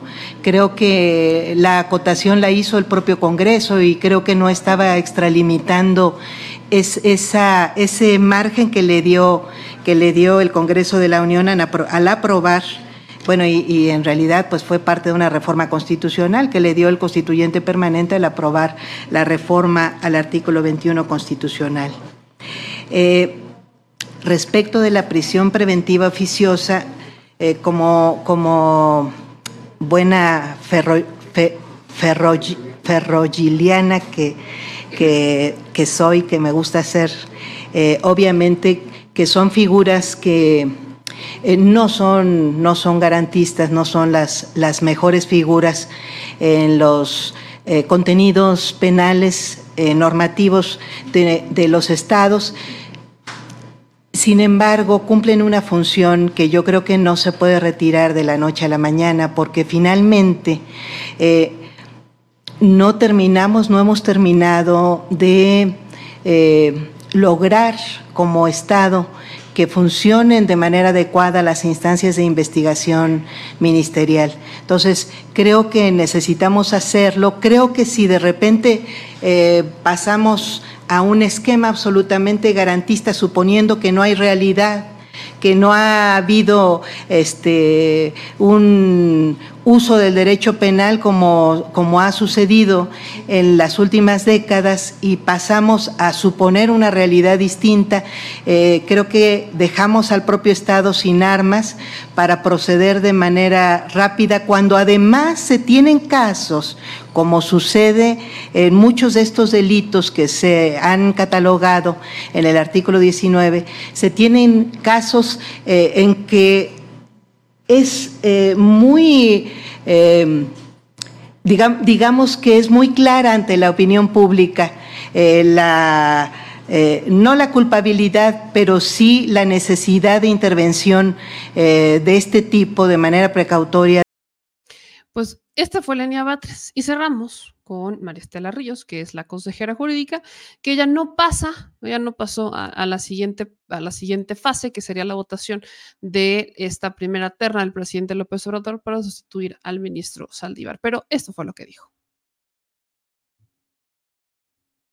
Comprendo que el Poder Judicial de la Federación y los poderes legislativo y ejecutivo deben mantener una relación equilibrada entre sí.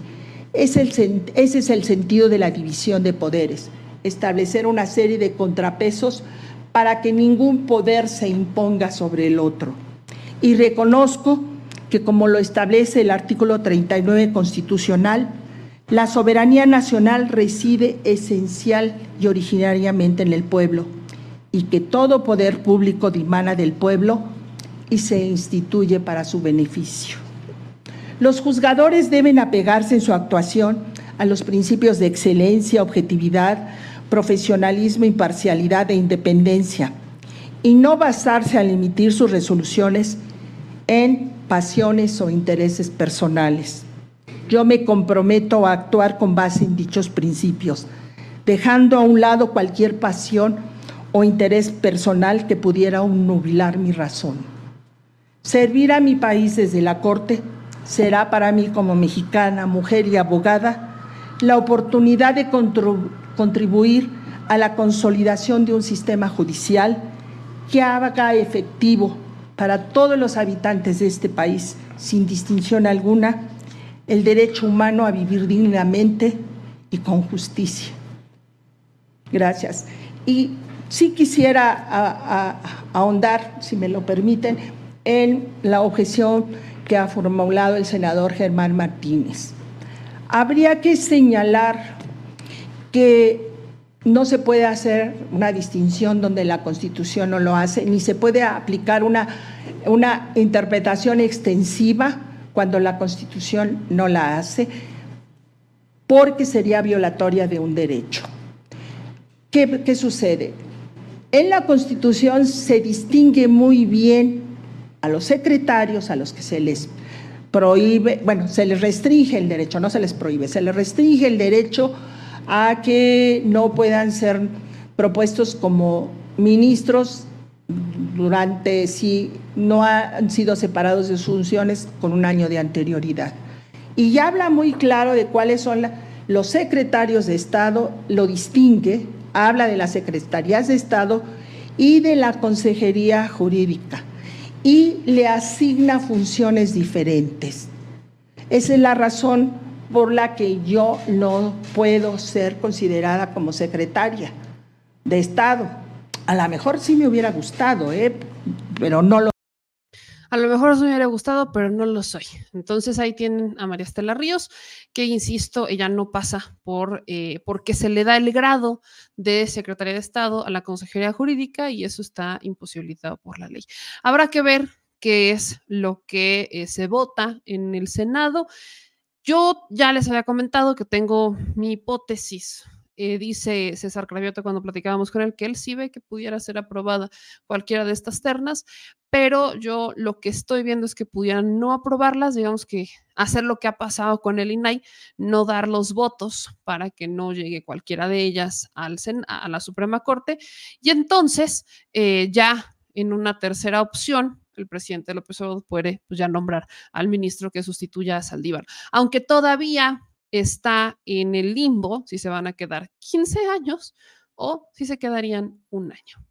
Hablemos de la campaña de Xochitl Galvez, mi gente chula, porque hoy Xochitl Galvez da un, no voy a decir giro inesperado, pero Xochitl Galvez sigue sumando gente a su equipo de campaña y en este momento, pues Xochitl Galvez ha anunciado que ah, pues sube a su equipo a nada más y nada menos que a Kenia López Rabadán.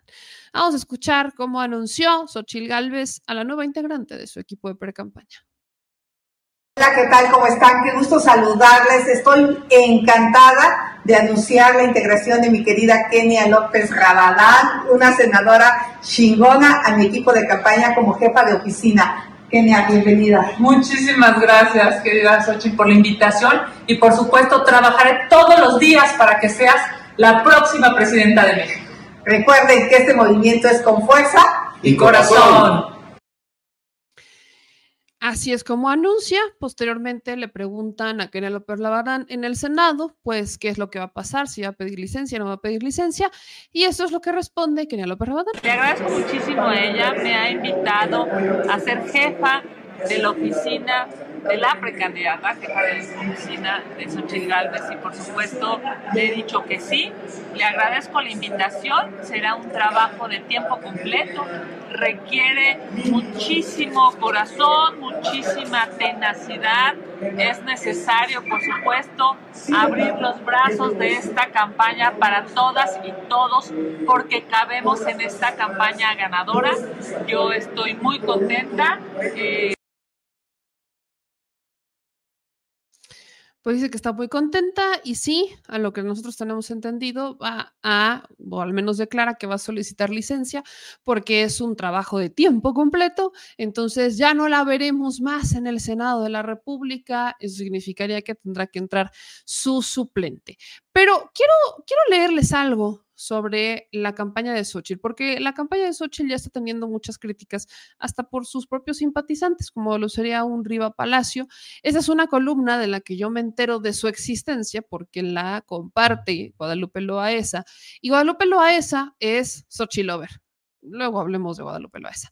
Esta es una columna que dice La ventana de Xochitl. Si Xochitl Galvez no quiere convertirse en función de las expectativas que generó en el peor fiasco electoral del siglo, tiene tareas urgentes que realizar. La primera es recuperarse a sí misma en lo que fue y por lo que despertó la esperanza de acabar con Morena y la continuidad que pretende el presidente Andrés Manuel López Obrador. La segunda es crecer, que será lo más difícil, porque significará resolver los problemas que están hundiendo su campaña y tomar decisiones, algunas de las cuales le, le dolerá, para reorganizarla y finalmente, en la suma de las dos anteriores, diseñar el discurso y golpear en el centro del López Obradorismo sin tocar al presidente. La prioridad tiene que ver con su equipo de campaña. Le urge deshacerse de su coordinador, Santiago Krill, que ha sido constantemente incapaz en manejar una campaña y en nombrar un, un lugar a una persona experimentada en materia electoral. El operador electoral que tiene, Armando Tejeda, diputado suplente de Krill e impuesto por Marco Cortés, líder del PAN, ha demostrado que la responsabilidad le quedó enorme. Un nuevo coordinador tiene que establecer orden en la campaña, que nunca parece haber tenido, y tener una hoja de ruta electoral sin estar haciendo disparos de escopeta. Por ejemplo, ¿Por qué arrancar su precampaña en Coyuca de Benítez y no en la Ciudad de México? La capital es su fuerte, la conoce y sobre todo votó contra López Obrador en las elecciones nacionales de 2021, propinando una dolorosa derrota a su adversaria a la presidencia, Claudia Sheinbaum.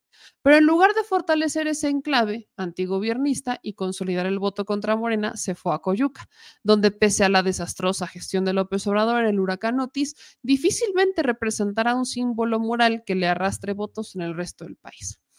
Es indispensable también que resuelva las pugnas en su cuarto de guerra, donde, como explicó un veterano observador, hay personas de todos colores y sabores que inciden en ella, como los ex candidatos presidenciales Ricardo Anaya y Josefina Vázquez Mota, o políticos como Ernesto Rufo y Gustavo Madero. Sus voces producen ruido en el equipo de vanidades muy robustas, pero en donde se decide su estilo, cómo se viste, cómo hable y cómo salir en redes. En este grupo, agrego otra observadora experimentada, está su gurú, Vico o Pico Covarrubias, el talentoso publicista creador de la X de Xochitl, Carlos Mandujano, ay Dios mío, un reputado consultor político que llega por la puerta del PRD.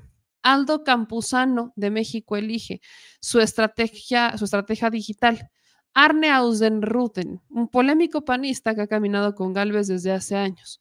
Sus hijos y los recientemente reclutados Juan Pardinas y Lorena Becerra. Hasta hace muy poco director y jefa de encuestas del Reforma. Entre las deficiencias notables de esta arquitectura, que no está su vocera, ni su vocería ni algún operador de medios.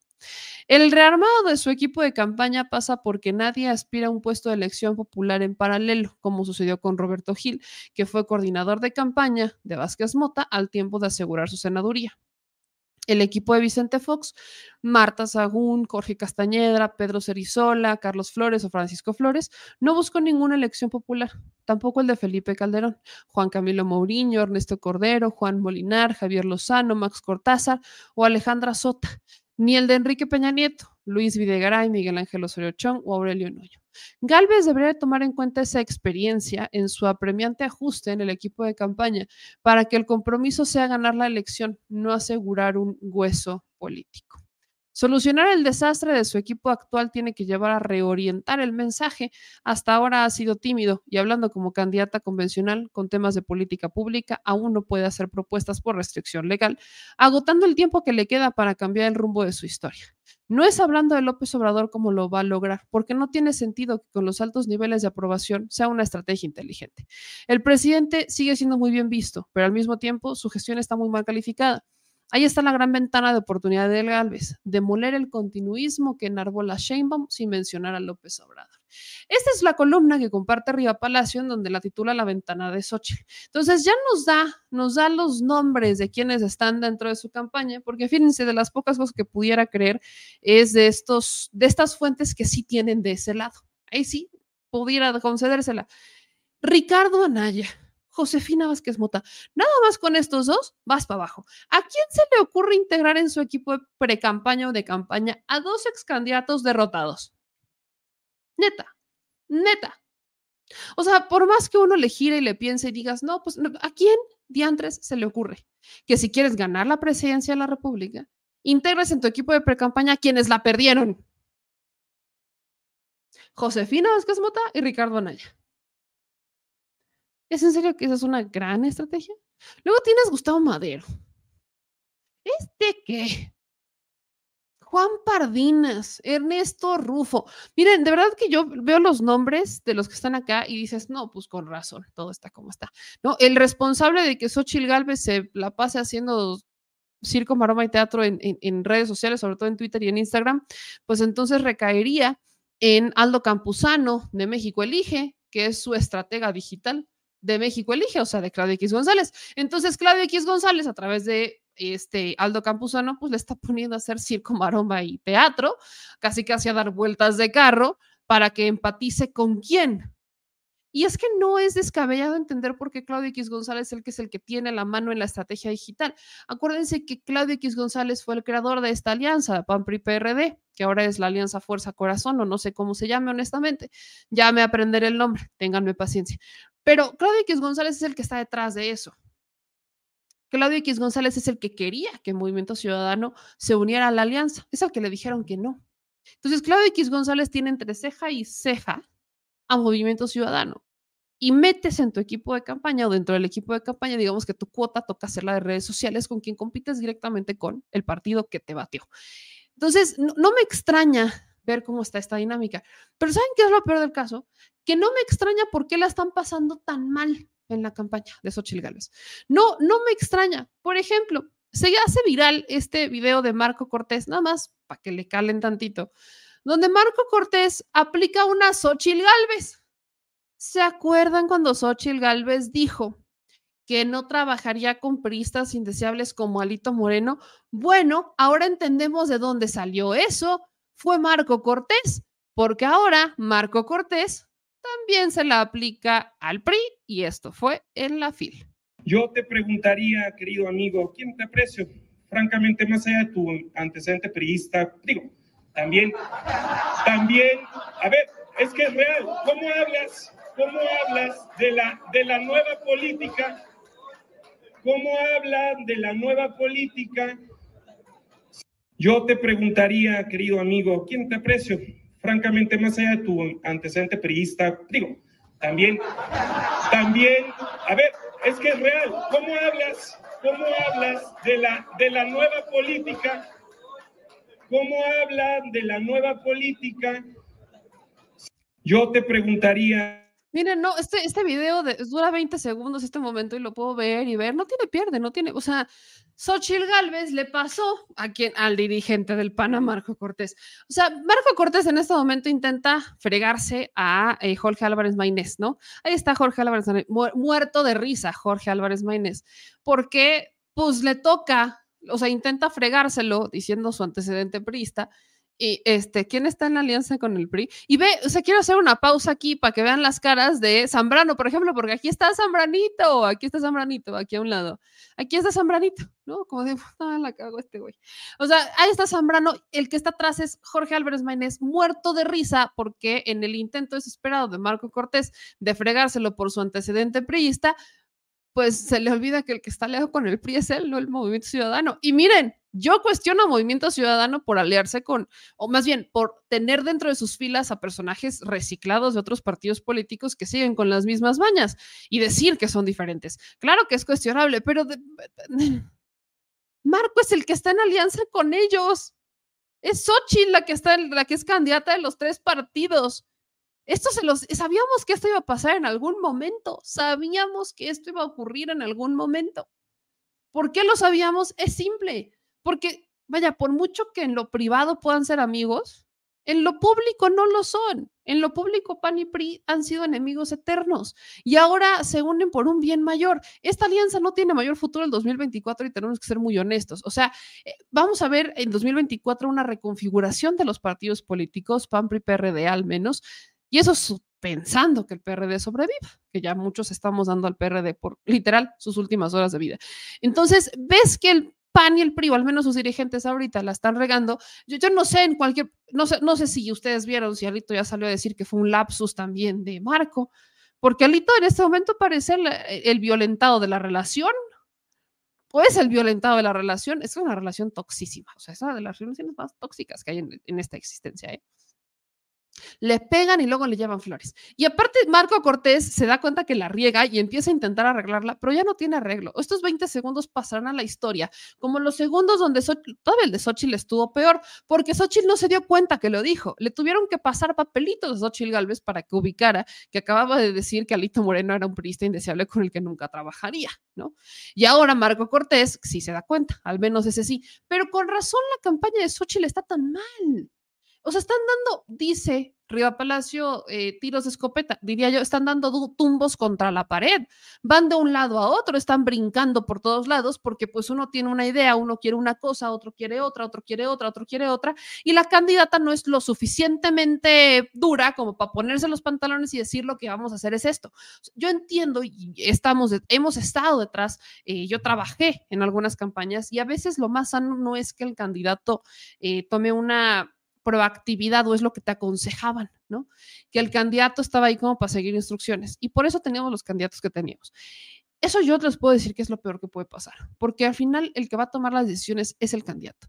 Y ya cada vez se nota más cuando los que son, cuando son candidatos títeres tipo Xochitl Gálvez o Enrique Peña Nieto, que eran candidatos títeres, son títeres, te das cuenta porque no, no pueden sostener un debate, no pueden sostener sus ideas, no, no pueden hacerlo sin que alguien no les esté pasando las respuestas, sin tener un prompter, sin tener un guion, no pueden defender su ideología, no pueden defender en lo que creen porque no creen lo que dicen. Entonces, tienes dentro del equipo de campaña de Xochitl a Marco Cortés, ¿no? A Ricardo Anaya, a Josefina Vázquez Mota. Ya, Ahora ya no me extraña porque la campaña de Sochi le están dando tumbos por, contra la pared por todos lados. No me extraña. Lo peor del caso es que cada vez es más notable que a la candidata la están dejando sola. Vean este video de Xochil Gálvez, en donde le pide ayuda a la gente porque eh, dice Xochil Gálvez, ella no tiene los millones de Sheinbaum. Lo dice la candidata de tres partidos políticos, que si bien no son los tres partidos que reciben más dinero, son los tres partidos políticos que están respaldados por los empresarios que tienen más dinero.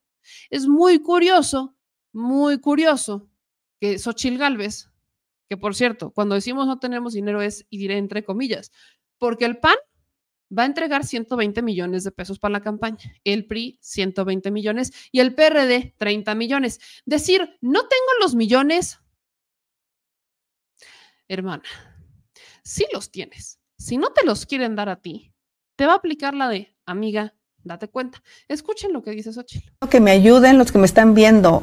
Ayúdenme poniendo un corazón con una X. Ayuden saliendo a sus calles. Ayúdenme haciendo sus grupos de WhatsApp. Yo no tengo los millones de Sheinbaum. Ayúdenme pintando su barda.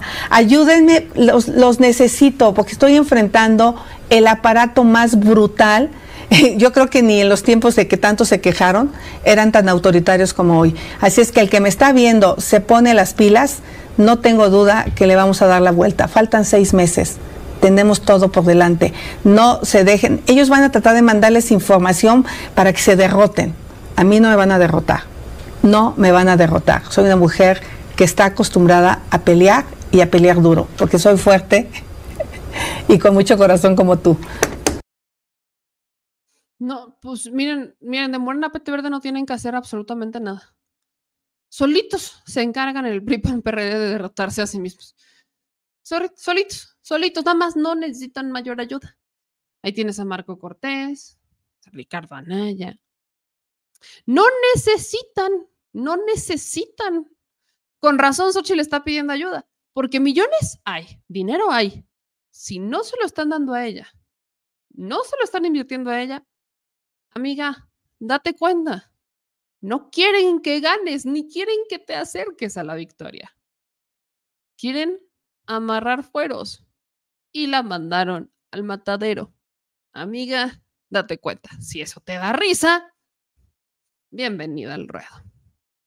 Y hablando de campañas y de candidatos, pues Xochitl Galvez se acuerdan que sale, todos acordamos que renuncia al Senado y en su lugar entra una suplente. Suplente que le quita un lugar a movimientos, más bien que le quita un lugar al Partido Acción Nacional, un escaño al Partido Acción Nacional y se lo da a Movimiento Ciudadano. Estamos hablando de Laura Ballesteros Mancilla. Laura Ballesteros trabajó en el Ayuntamiento de Monterrey, renuncia y ahora, bueno, ella dice que es amiga de Xochitl Gálvez y ahora ella es senadora. Pues del desde el Senado pidió que se hiciera un pronunciamiento respecto a eh, la violencia de género que ejerció Vicente Fox en contra de Mariana Rodríguez Cantú.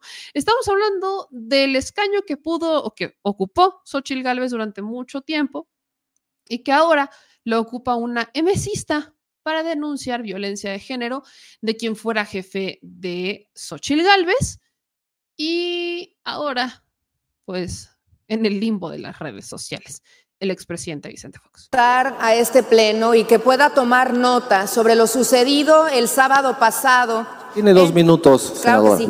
En las redes sociales de la violencia política de género ejercida por Vicente Fox hacia Mariana Rodríguez Cantú. En la antesala de las campañas electorales es muy importante que este pleno tome nota para que estas conductas no solamente sean reprobadas, sino que sean sancionadas y que no vuelvan a suceder. Hay candidatas, precandidatas y precandidatos que están buscando y representar a la comunidad Y se viene una generación fuerte de mujeres hoy para buscar estas aspiraciones. Es muy importante que busquemos aquí en el Senado de la República meterle un freno a lo siguiente y además, por supuesto, tener una posición muy clara ante la violencia política de género que sucede en todos los ámbitos de la política de este país. Esa es Laura Ballesteros, la que ocupa el escaño que dejó Xochitl y evidentemente ahora mesista. Xochitl Galvez también se pronunció respecto a la violencia de género y lo hace ejerciendo violencia de género, sí. Eh, vaya, la hipotenusa. En línea de que no fuera la FIL, seguramente ya le dieron línea de qué hacer, es la verdad. ley electoral.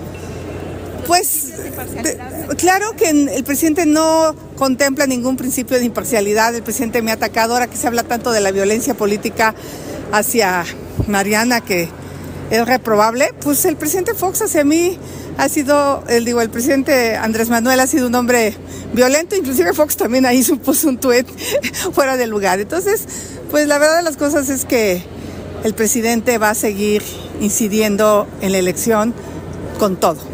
¿Las declaraciones de Fox le, están afectando a su... A mí no, a mí no, porque yo no soy Fox.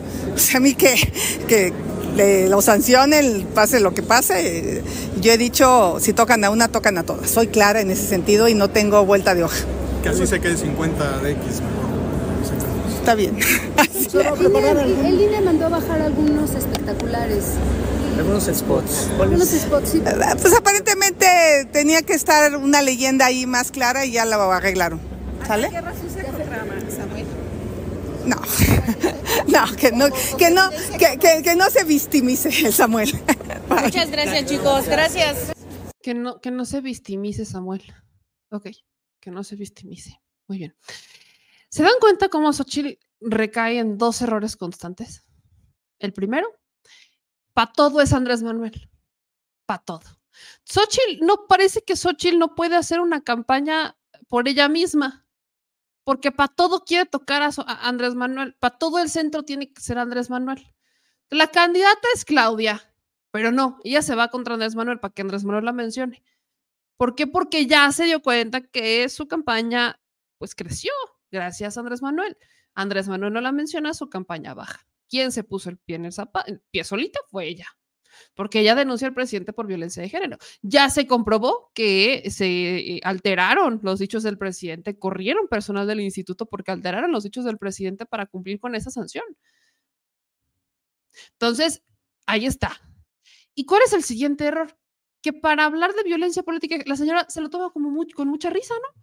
Xochitl Galvez se ríe mucho de la violencia de género, a menos que ella sea la agraviada, ¿no? Porque inicia diciendo, como ya le dieron línea, o sea, la violencia de género es cuando, por ser mujer, demeritas el, el trabajo y demás. Entonces, Xochitl Galvez dice que a Claudia, porque se refiere a Claudia Sheinbaum, le dieron línea y por eso no fue a la FIL.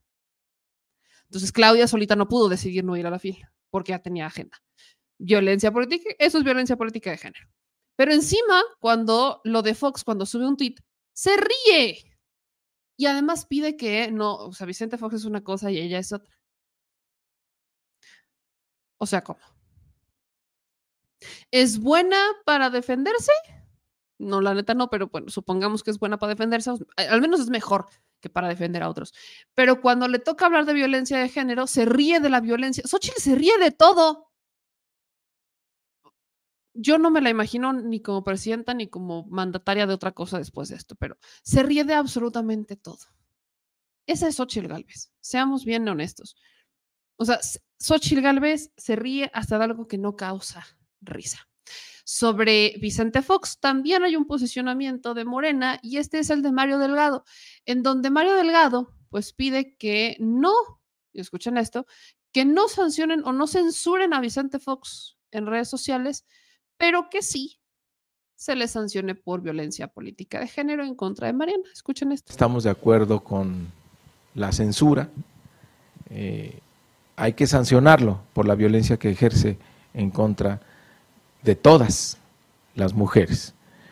Pero estamos en contra de que se le censure. Ojalá le regresen los de Twitter su cuenta a Vicente Fox, porque además pues es uno de los mejores voceros de la derecha, del clasismo, del racismo, que prevalece en la derecha mexicana.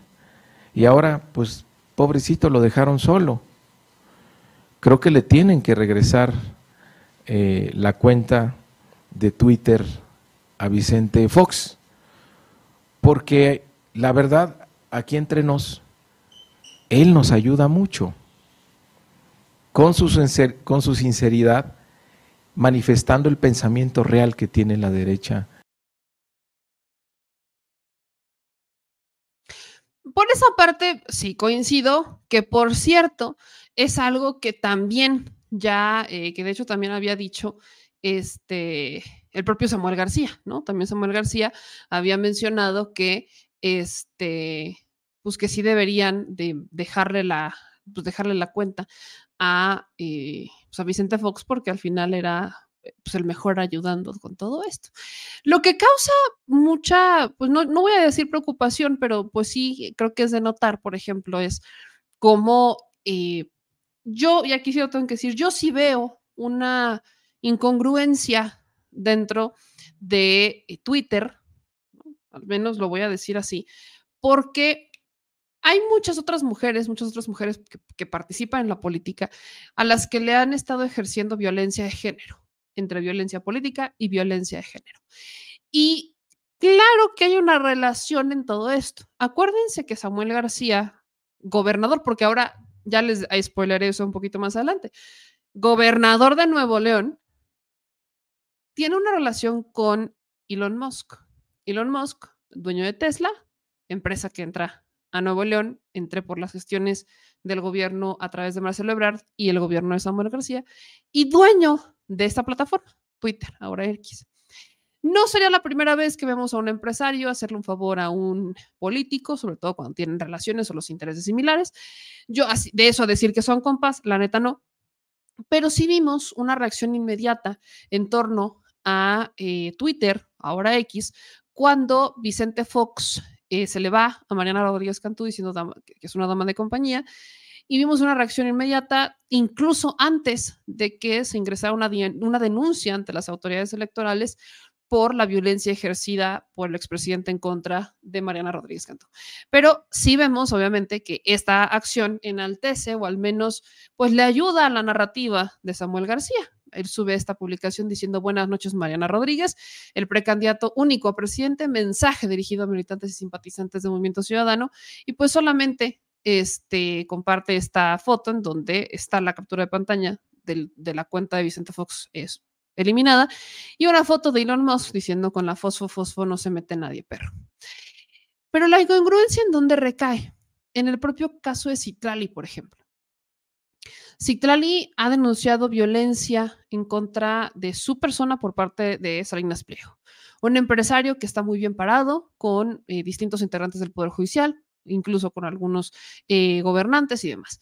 Citrali ha denunciado muchísimo la violencia, se ha metido en tribunales, etcétera. El Instituto Nacional Electoral eh, sanciona al empresario Salinas Pliego para que elimine tweets, Salinas no los borra y evidentemente hay una queja de Citrali Hernández de decir, oye, o sea, yo te pedí eh, hay, una, hay, un, hay un documento que obliga al empresario a bajar tweets violentos en contra de Citlali, pero no los bajó y no hizo absolutamente nada Twitter. Entonces, si Clary se queja también en sus redes sociales, eh, diciendo que, pues sí, sí había una violencia, después reculan y dicen que siempre no, que Salinas no violaba sus, o sea, que, que, Salinas Pliego no, no, violaba las normas, escuchen esto. Si Clary se queja en contra de la plataforma, más bien presenta, ¿cómo se dice esto? Denuncia las publicaciones de Salinas Pliego, eso es lo que busco denuncia los posts, los tweets de Salinas Pliego ante la plataforma. Y la plataforma no los elimina, diciendo que Salinas Pliego no violaba sus normas. Pese a que la plataforma tiene reglas de sana convivencia, en donde se supone que no debes de insultar a otros, básicamente, ¿no? Que viva la libertad de expresión y, demás, con un cierto margen de libertad, pero siendo muy claro en cuanto a publicaciones eh, donde pudieras eh, tener un discurso de odio en contra de una persona. Eso lo ejerce Salinas Pliego en contra de Citrali. La plataforma no elimina ninguna publicación de Salinas Pliego y le responde a Citlali que desde su punto de vista, eh, los tweets claramente cargados de odio de Salinas Pliego en contra de Citrali no violaban sus normas. Entonces, ellos no quisieron eliminar los tweets de Salinas Pliego, que Salinas Pliego no eliminó por instrucción de la autoridad electoral. Entonces, claro que hay una mano, claro que ahí algo pasa. Dice Citrali que lo de Fox era, es mera hipocresía, porque es un cumplimiento de normas selectivo. Básicamente, si Citlali tuviera las relaciones o los nexos que tiene eh, Samuel García con Elon Musk, pues en friega hubieran hasta cancelado la cuenta de Salinas Pliego, pero eso no pasa. Entonces, ¿de dónde viene el discurso? Miren, insisto, no, a mí sí me alegra de cierta manera no tener que leer las sandeces que escribe Vicente Fox en redes sociales, pero viene desde una, desde una congruencia, no, viene desde un interés, desde un interés de un eh, empresario por tener buenas relaciones con el gobernante que va a estar cuando se inaugure la planta de Tesla en Nuevo Al respecto, cierro solamente con lo que Samuel García dice respecto a Mariana, agradeciendo el apoyo a todos y a todas para eh, su esposa cuando fue agredida por Vicente Fox. Nada más. Oigan, muchas gracias por todo su apoyo. Estamos en Tepic, Nayarit. Vamos a ir al último crucero de la gira por Occidente. ¿Es el crucero dónde, Dani? Avenida Insurgentes y Universidad. Insurgentes y Universidad. Vengan por su calca, su camisa, su gorra. Ya a las 4, aeropuerto, porque ya extraño mucho a Mariel y a Marianis. Subo a estar en Monterrey de miércoles a viernes. Y luego el sábado, León, Morelia, Michoacán. ¿Sí, va? Muy contento, gracias por todos sus apoyos, sus muestras de cariño, su ánimo. A quienes defendieron a Mariana del marihuano de Fox, gracias. Ya se quedó 50 por bruto y ojalá que lo sancionen. Fuerte abrazo desde Nayarit. ¡Ánimo! Ahí está, fuerte abrazo desde Nayarit. Por ahí leía un comentario donde me decían que eh, Vicente Fox, seguramente él eh, eliminó su cuenta. Según tengo entendido, eh, pues él le manda una publicación a Pedro Ferriz, o al menos Pedro Ferriz platica con él directamente y Pedro Ferriz sube en su cuenta de X que pues se la bajaron sin explicación alguna. Entonces, pues no, no, no la bajó solito, sino que sí se la bajaron, o al menos esa es la versión de Vicente Fox, a través de una publicación con Pedro Ferriz. Y hablando de Samuel García, miren qué cosa tan más chula. Samuel García ya regresó al gobierno de Nuevo León. Sí.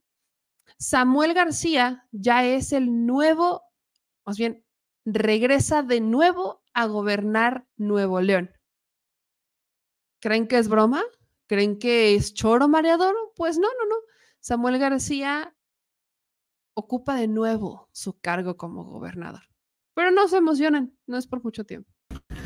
Pues ya estamos de regreso en casa en Nuevo León y en este momento voy a afirmar para dar máxima publicidad que reasumo funciones como gobernador constitucional. Javier a partir de ahora regresa de secretario general de gobierno y el viernes primero a las 11.59 te dejo de encargado de despacho para poderme ir a hacer campaña y ganar la presidencia de la República. Así que, pues espero mañana como gobernador en la inauguración de la macro Navidad en la Macroplaza Estás invitado como general de gobierno, obviamente. Muy amable. Buenas noches a todo Nuevo León. Vean nada más, ahí está este, el gobernador de Nuevo León regresó a su estado por un par de días y ya dejó a su encargado de despacho, ya se cumplió lo que tanto anhelaba Samuelito García. Antes de que esto ocurriera, les platico rápido que eh, Movimiento Ciudadano presentó una terna para gobernador interino para sustituir la ausencia de Samuel García. Lo que presentaron en la bancada fue a Javier Navarro, a Iván Rivas y a Hernán Villarreal. Hoy sabemos pues que el que se queda es este Javier Navarro, él es el encargado de despacho de los asuntos del Poder Ejecutivo en el estado de Nuevo León. Él este pues estuvo ahí muy metido, ahí teníamos a un este Samuel García hablando pues con sus pues como su encargado de despacho y demás. Entonces, pues la terna estaba entre estos personajes, les repito, entre Javier Navarro, Iván Rivas y Hernán Villarreal. De acuerdo con la conferencia de prensa, el coordinador del Partido Naranja, esto era por la mañana, Eduardo Gaona, propuso a Javier Navarro, encargado de despacho, a Iván Rivas, que es el secretario de Economía, y a Hernán Villarreal como titular de movilidad. Esos nombres tendrían que ver primero con el que traían, que era el de doctor Javier Navarro, el segundo que se proponía era Hernán, y son los tres que de manera puntual quisieron, quisieron dejar a propuesta de la Comisión de Gobernación y también, después de todo el tema del Congreso, pues en su momento pudieran llegar al asunto. Aseguró que los tres perfiles pues son completamente elegibles y Gaona defendió que el cargo de gobernador interino debe ser ocupado por un mesista. Además dijo que era urgente que se analizaran las propuestas para llegar a un consenso. Entonces, pues teníamos a estos personajes que eran propuestos por la eh, pues, por, el gobierno de Nuevo León, o más bien por el emesista o el coordinador de los emesistas. Y Javier Navarro era pues es la propuesta más fuerte, pues ahí ustedes lo están viendo. Javier Navarro fue su elegido. Él es el que se queda como encargado de despacho, ya estaba encargado de despacho de esto, y Estuvo como encargado de despacho después de una serie de aclaraciones sobre el juicio de amparo contra la designación de José Arturo Salinas Garza, que él es representante del Poder Judicial en Nuevo León y que querían que fuera gobernador. También los del PRI PRD se pasaron. Miren, les digo que hasta solito se ponen el pie. Total, que José Arturo Salinas Garza nunca quedó como gobernador interino, aunque le tomaron protesta e hicieron toda una faramaya. Queda eh, José Luis Navarro, que fue avalado por un juez de distrito tras emitir la resolución correspondiente. Y al final, pues es el elegido ya de Samuel García, es el que pasó también en la terna del Congreso para ser elegido como el encargado de despacho. Y en el documento, lo que hoy pues sabemos es que Javier Navarro, que era el secretario general de gobierno, se declaró listo para asumir el cargo como gobernador interino de, este, de Nuevo León, una vez que Samuel García vuelva a salir de licencia, que va a ocurrir en un par de días, ocurre el primero de diciembre. Entonces, Navarro es, eh, va a ser el gobernador por seis meses, llamémosle. Él es licenciado en Ciencias Jurídicas por la Universidad Regiomontana, asumió el cargo de este, secretario de Gobierno en 2021. En su trayectoria profesional trabajó para el sector privado, inició su despacho en 1980, en el 90 constituyó un bufete de abogados, Navarro Velasco y Asociados, ha impartido cátedras sobre concursos de mercantiles en universidades nacionales como maestro invitado y en el Instituto Especializado Judicial. También es socio de la firma Baker McKenzie desde el 95, en donde fue miembro del Comité Ejecutivo Nacional, coordinador de las prácticas de litigio y arbitraje en Latinoamérica y miembro del Comité Ejecutivo de los Grupos Mundiales de Litigio y Arbitraje. Eh, hasta 2021, antes de ser considerado el secretario de Gobierno, eh, pues tenía una amplia pues un amplio desempeño como presidente del Consejo Cívico de las instituciones, tiene una amplia experiencia en arbitraje doméstico e internacional, quiebras, insolvencia y procedimientos de organización, así como litigio civil, comercial, criminal, según indica la página oficial del gobierno de Nuevo León. Entonces, pues la oposición en el Congreso de Nuevo León eh, se enfrentó eh, un poco respecto al perfil de José Luis Navarro, y es que de acuerdo con los dirigentes del PAN y del PRI en Nuevo León, el secretario de gobierno no había publicado en el periódico oficial ninguno de los decretos de la legislatura desde 2021. Eso pues, se tuvo que presentar una controversia constitucional, la cual fue concedido su favor por la Suprema Corte, aunque el proceso continuó, pues Javier Luis eh, Navarro Velasco nunca fue separado del cargo. Javier Navarro, seguro que Samuel García podría registrarse, no tiene mayor tema, entonces él es el que se queda a cargo del gobierno de Nuevo León al menos se quedará a cargo pues, a partir del primero de diciembre, cuando Samuelito García vuelva a irse de licencia, porque al menos ahorita regresa a ser el gobernador de Nuevo León.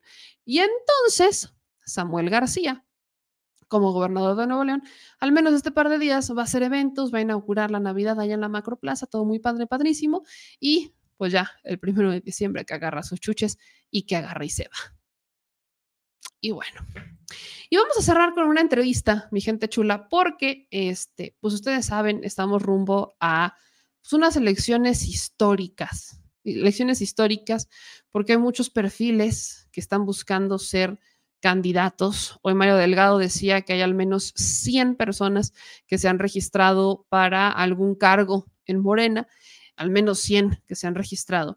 Pero nada más para que pues le calen, estamos ante una elección donde va a haber al menos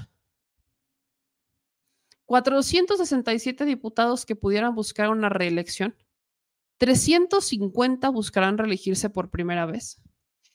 Dos, de estos diputados que se podrían reelegir, 277 serían de mayoría relativa y 190 de representación proporcional. Y habría 117 que buscarían una elección por segunda vez. En el Senado de la República tenemos a 88 senadores que podrían reelegirse, 69 de mayoría relativa y 19 de representación proporcional. Y estamos hablando de, un, de, una cantidad gigantesca, ¿no? De personas que van a entrar a este proceso electoral. Entonces, nosotros estamos pues buscando realmente entrevistar a la mayor cantidad de aspirantes posibles para los cargos, ya sea senador, diputados, alcaldes, jefes de gobierno en este caso, este, gobernadores, vaya, estamos buscando entrevistar con, a todos los que se dejen. Y en este caso, pues aprovechando que estuvimos en Chihuahua en su informe, entrevistamos a Andrea Chávez, que busca ser senadora de la República, senadora por Chihuahua. Vamos a ver, escuchar esta entrevista que le hicimos a Andrea Chávez, que es de las muchas entrevistas que estaremos sacando respecto a la ruta 2024. Una ruta en donde lo que buscamos es que ustedes conozcan a quienes aspiran a ser candidatos, a quienes quieren ahora ser representantes o cambiar o tener un puesto de elección popular o incluso de representación proporcional y que profundicemos un poco y nos informemos respecto a ¿Votamos por ellos? ¿No votamos por ellos? Vamos a conocer en este episodio de Ruta Electoral 2024 a Andrea Chávez.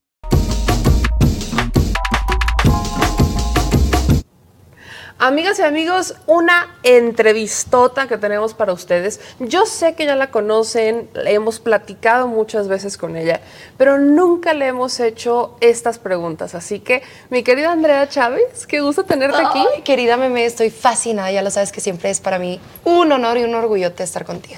Oye, Andrea, hemos platicado muchas veces, eh, te considero una amiga más, más que representante de muchas mujeres jóvenes y también de los chihuahuenses, pero hay muchas preguntas que todavía y hacen falta hacer, sobre todo porque ahora vas a un siguiente nivel, rumbo al Senado, un siguiente escalón. Entonces vamos a entrarle. ¿Quién es Andrea Chávez? O sea, ¿cómo te defines? ¿Cómo cuando te, cuando te ves al espejo, qué es lo que ves?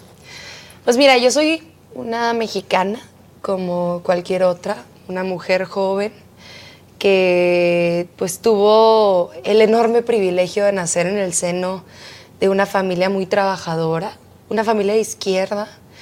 Eh, todo el linaje que mi padre hereda, y por linaje no me refiero a si somos güeritos, pelirrojos, un linaje ideológico, formativo, proviene del republicanismo español. Mis, mis abuelos lucharon en contra de Franco, en contra de la dictadura franquista, y pues la izquierda ya perdió y entonces muchos españoles llegaron aquí a nuestro México estando el general Lázaro Cárdenas en la presidencia de la República para refugiarse porque los estaban persiguiendo, ¿no? Eran perdedores de una guerra.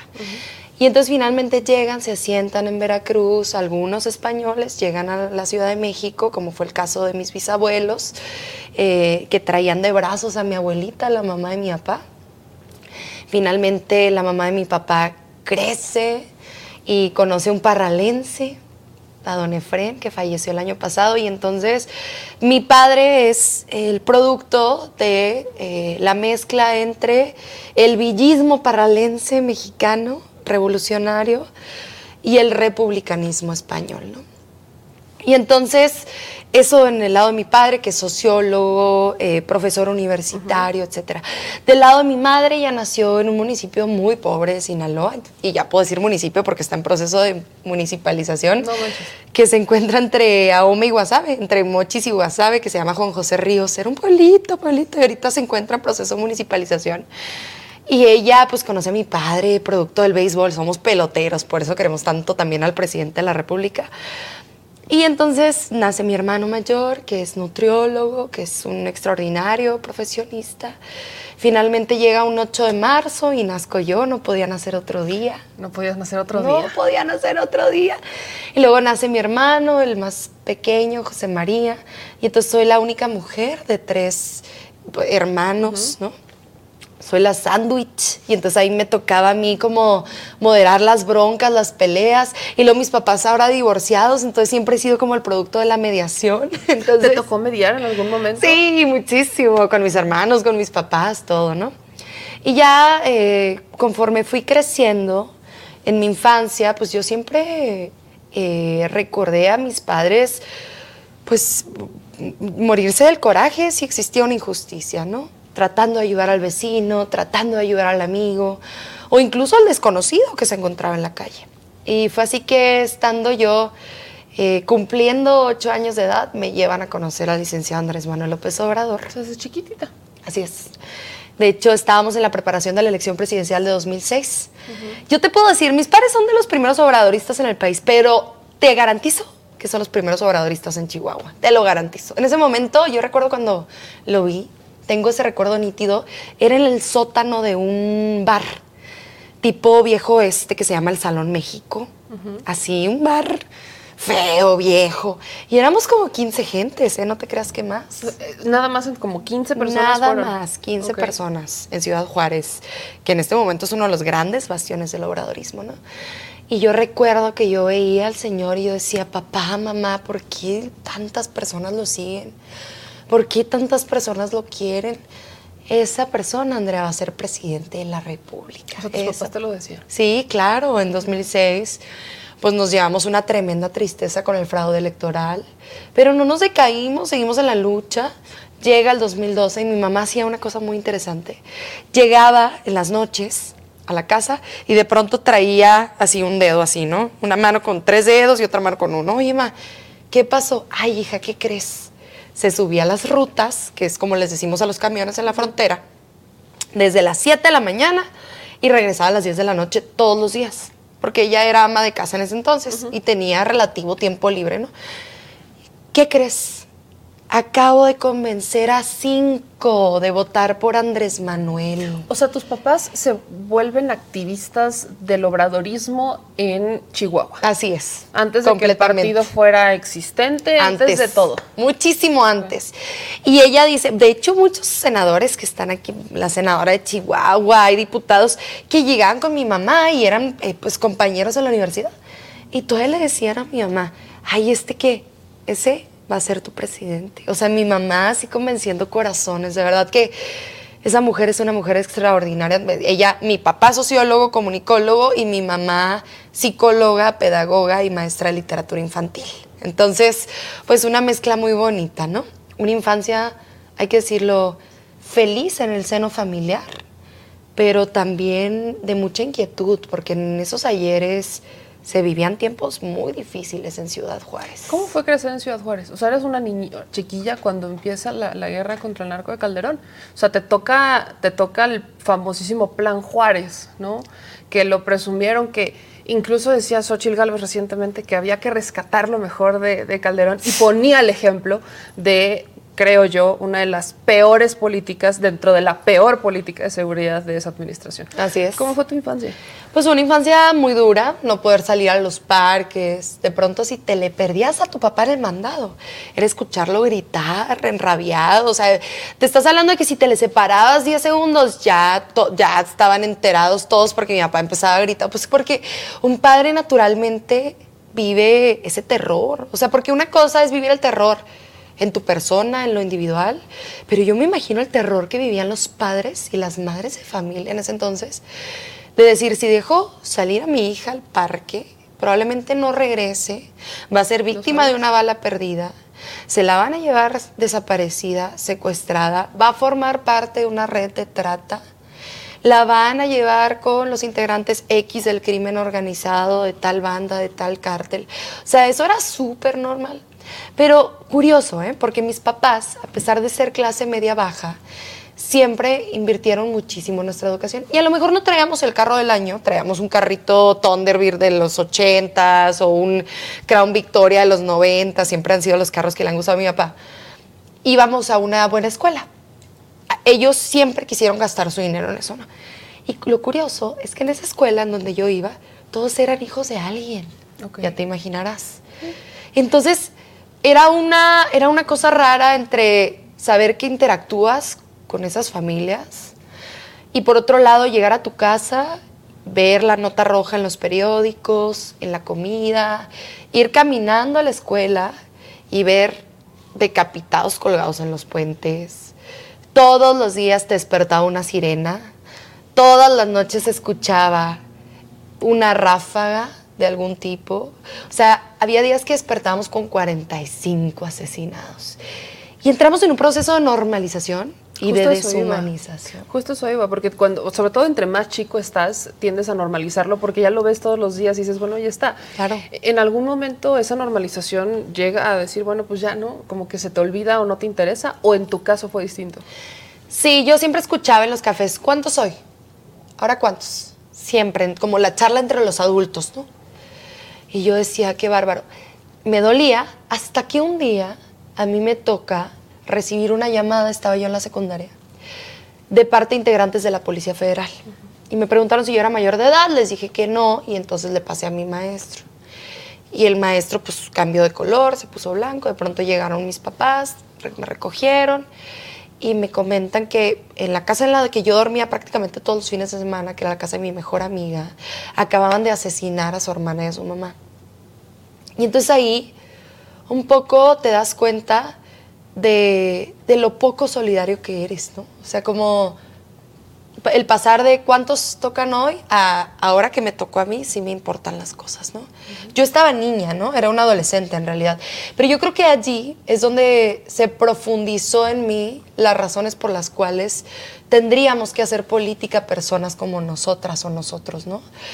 Gente que no está mañada, que no tiene relaciones con el narco, que no tiene relaciones con el crimen, que no le va a aceptar un peso nunca a un narcotraficante, que es lo más normal en lugares como ese, y por eso se empodera al crimen organizado, por tener secretarios de seguridad pública como Genaro García Luna, por tener ¿no?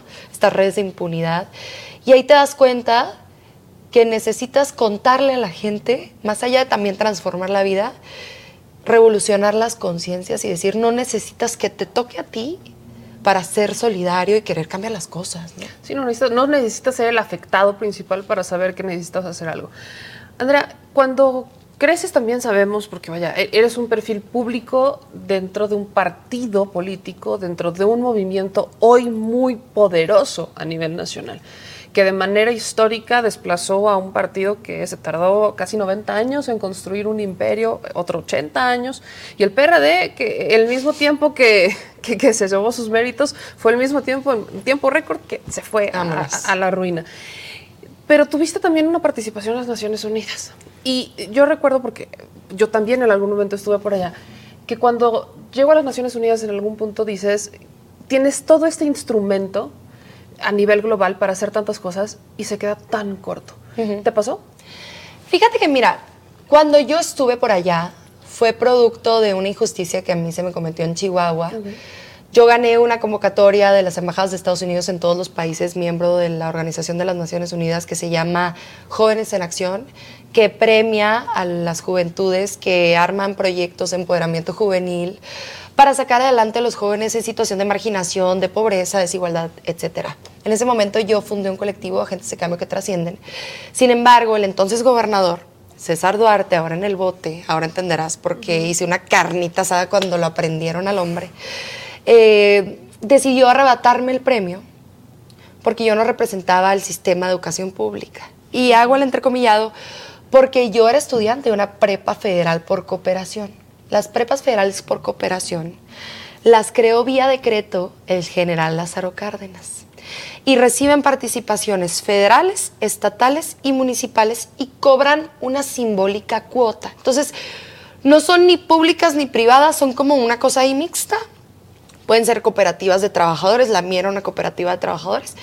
Pero en ese momento el gobernador, como quería concentrar todo el poder, estaba queriendo convertir todas las prepas federales por cooperación en bachilleratos. Cuando yo gano ese premio, el señor gobernador decía que yo no represento el sistema de educación pública porque no soy de un bachillerato y me arrebata el premio. Ok. Y entonces, ¿qué pasa? Decide, bueno, me ofrece el premio estatal a la juventud a manera de premio de consolación X. Es una larguísima historia. Pero allí es donde me identifican de la embajada de los Estados Unidos. Y en ese momento, el agregado de las juventudes de la Casa Blanca, Andrew Ravens, a través de su vocero y a través del entonces embajador Anthony Wayne y el cónsul Ian Brownlee, me invitan a formar parte de un programa, la Organización de las Naciones Unidas. Es el conglomerado tras serie de organizaciones. ¿no? Entonces están organizaciones para distintas áreas temáticas. En ese momento eh, se llamó a celebrar el primer congreso eh, en materia de juventud paz y seguridad. Y a mí me eligieron porque además del feo que me había hecho el gobierno del Estado de no haberme permitido de tener el premio, correcto, eh, en ese momento pues era muy vistoso que una joven mujer de Ciudad Juárez fuese de Ciudad Juárez. Entonces, si el tema es juventud, paz y seguridad, en ese momento en el mundo no había más cosa emblemática que Juárez. Entonces nos fuimos a Manjordania. Y allí la verdad es que conocí gente de todos los países, de todo el mundo, muy valiosos. Pero me di cuenta que no me gustaba la política de cóctel. Y seguramente sabes a qué me refiero, ¿no? Es el saludito, es el, la champañita, ¿no? Es traer tu vestidito, tú no sé qué. Medio le entras a los temas, pero así como muy por encimita, nada, nada en serio.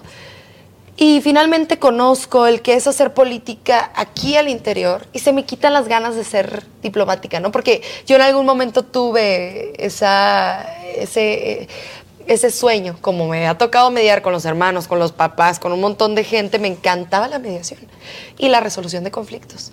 Pero luego me di cuenta que, que yo no estaba para eso, para lo superficial. Me hartaba, me tenía hasta el gorro. Y luego yo veía una hipocresía.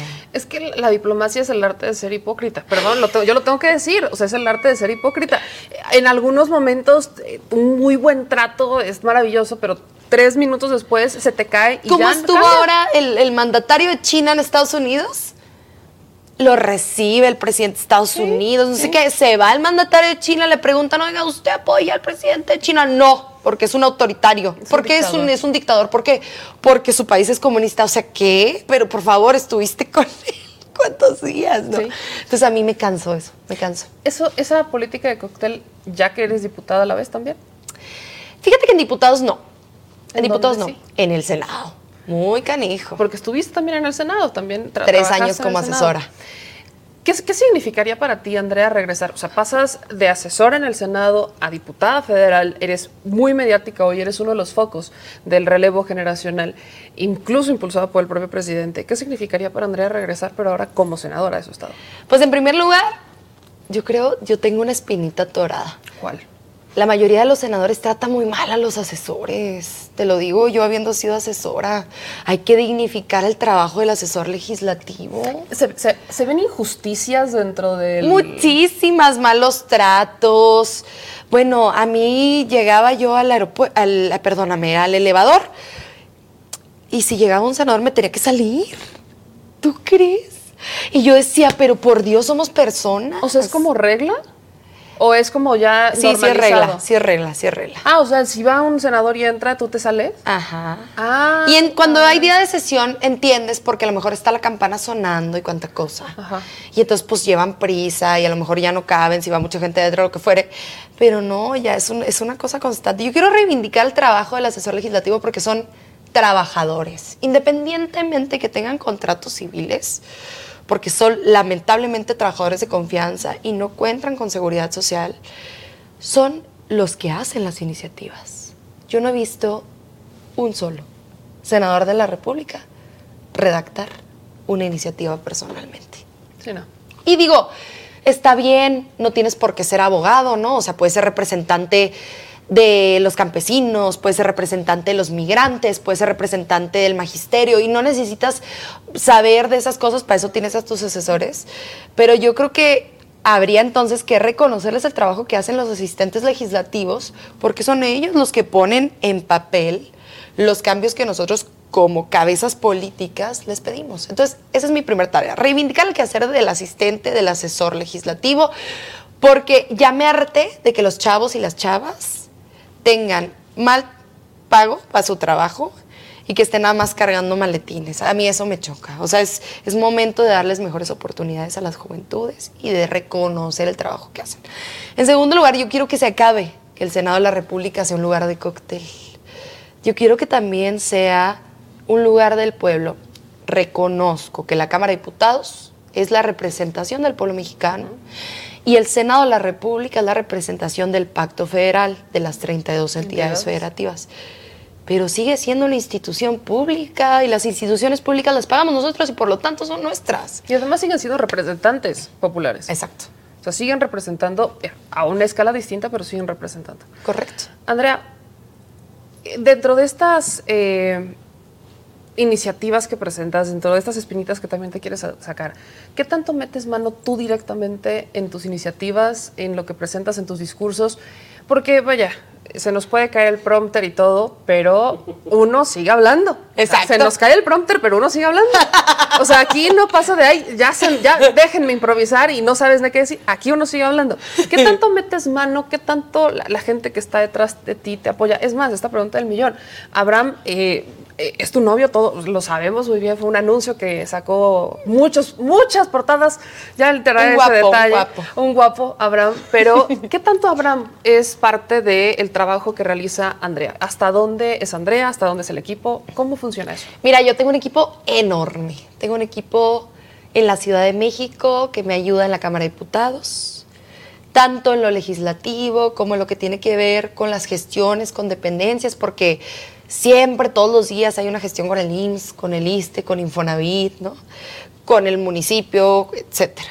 Eh, tengo un equipo que me ayuda en la Secretaría de Comunicación, Difusión y Propaganda, porque al final yo también llevo la comunicación del partido. Estamos hablando de redes institucionales, de boletines de prensa, de comunicados oficiales, etcétera, de la narrativa, de la organización con las y los 32 secretarios de comunicación en las 32 entidades federativas. Entonces, es un trabajo enorme. Y acá en Chihuahua, pues ya viste, es un territorio gigantesco, ¿no? Entonces, pues mi equipo en Juárez, que es la ciudad más poblada, mi equipo aquí en Chihuahua, mi equipo en Cuauhtémoc, en Parral, en Jiménez, en Camargo, en Buenaventura. Bueno, tengo equipo en un montón de municipios y una brigada de 345 personas. ¿Cómo le haces para tener tanta gente? Fíjate, mira, sobre todo es la voluntad de la gente, la voluntad de cambio. O sea, se van sumando, te dicen. Mi "Llega mamá nunca cobró dicen". un peso cuando iba con sus deditos. Y aquí hay gente que también de manera voluntaria llegan contigo y te dicen, Andrea, yo te quiero ayudar en el distrito tal en Ojinaga.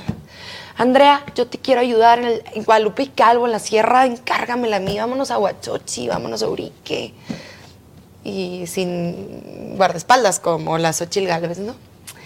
Y es un equipazo y además es un equipazo que recoge las peticiones y nosotros identificamos dentro de esas peticiones, más allá de atenderlas en lo personal, en lo individual, en la medida de lo posible, porque hay cosas luego que no quedan en nuestra voluntad, ojalá quedasen todas en nuestra voluntad, identificamos patrones.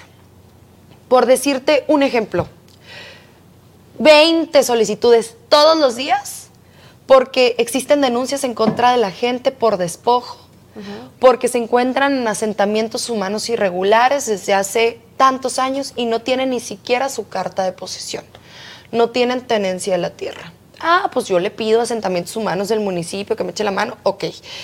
Pero ¿qué te das cuenta? Que la ley está redactada para que esa estructura sea una estructura clientelar y le tenga que ir a rogar al presidente municipal en turno para reconocerle su tenencia de la tierra. Y entonces le dan su carta de posesión. Y si no alcanza a pagar la escritura, le tiene que rogar lo mismo al siguiente presidente municipal, porque el del pasado, la, carta de posesión del pasado, ya no es válida. Cada que cambia ya valió. Entonces, es una estructura sometida al clientelismo y a que se utilicen esos programas de esa forma. Y entonces, ¿qué haces? Llegas con tu equipo y dices, oye, algo se podrá hacer, ¿no? Y luego ya a lo mejor llega tu abogada y te dice, sí, mira, en la Ley General de Asentamientos Humanos podemos hacer el artículo número no sé qué. Ya lo revisas, te sientas, redactas, te ayudan a redactar y juntas y juntos. A mí a veces me gusta leer, yo redacto todos mis discursos. Por eso no importa si se te cae el, y cuando me, discurso o el papel. Claro, y cuando me prendo ya sabes que papel, lo que tenga en mano me vale gorro, ¿no? Pero el Abraham es distinto. Abraham es mi pareja, ¿no? Y al ser mi pareja me sostiene emocionalmente. Llego yo a veces cansada y no hay nada como que te, pongan un, chocolatito caliente y te digan, no estás sola, mi reina, ¿no? O sea, eso, eso lo es todo para mí.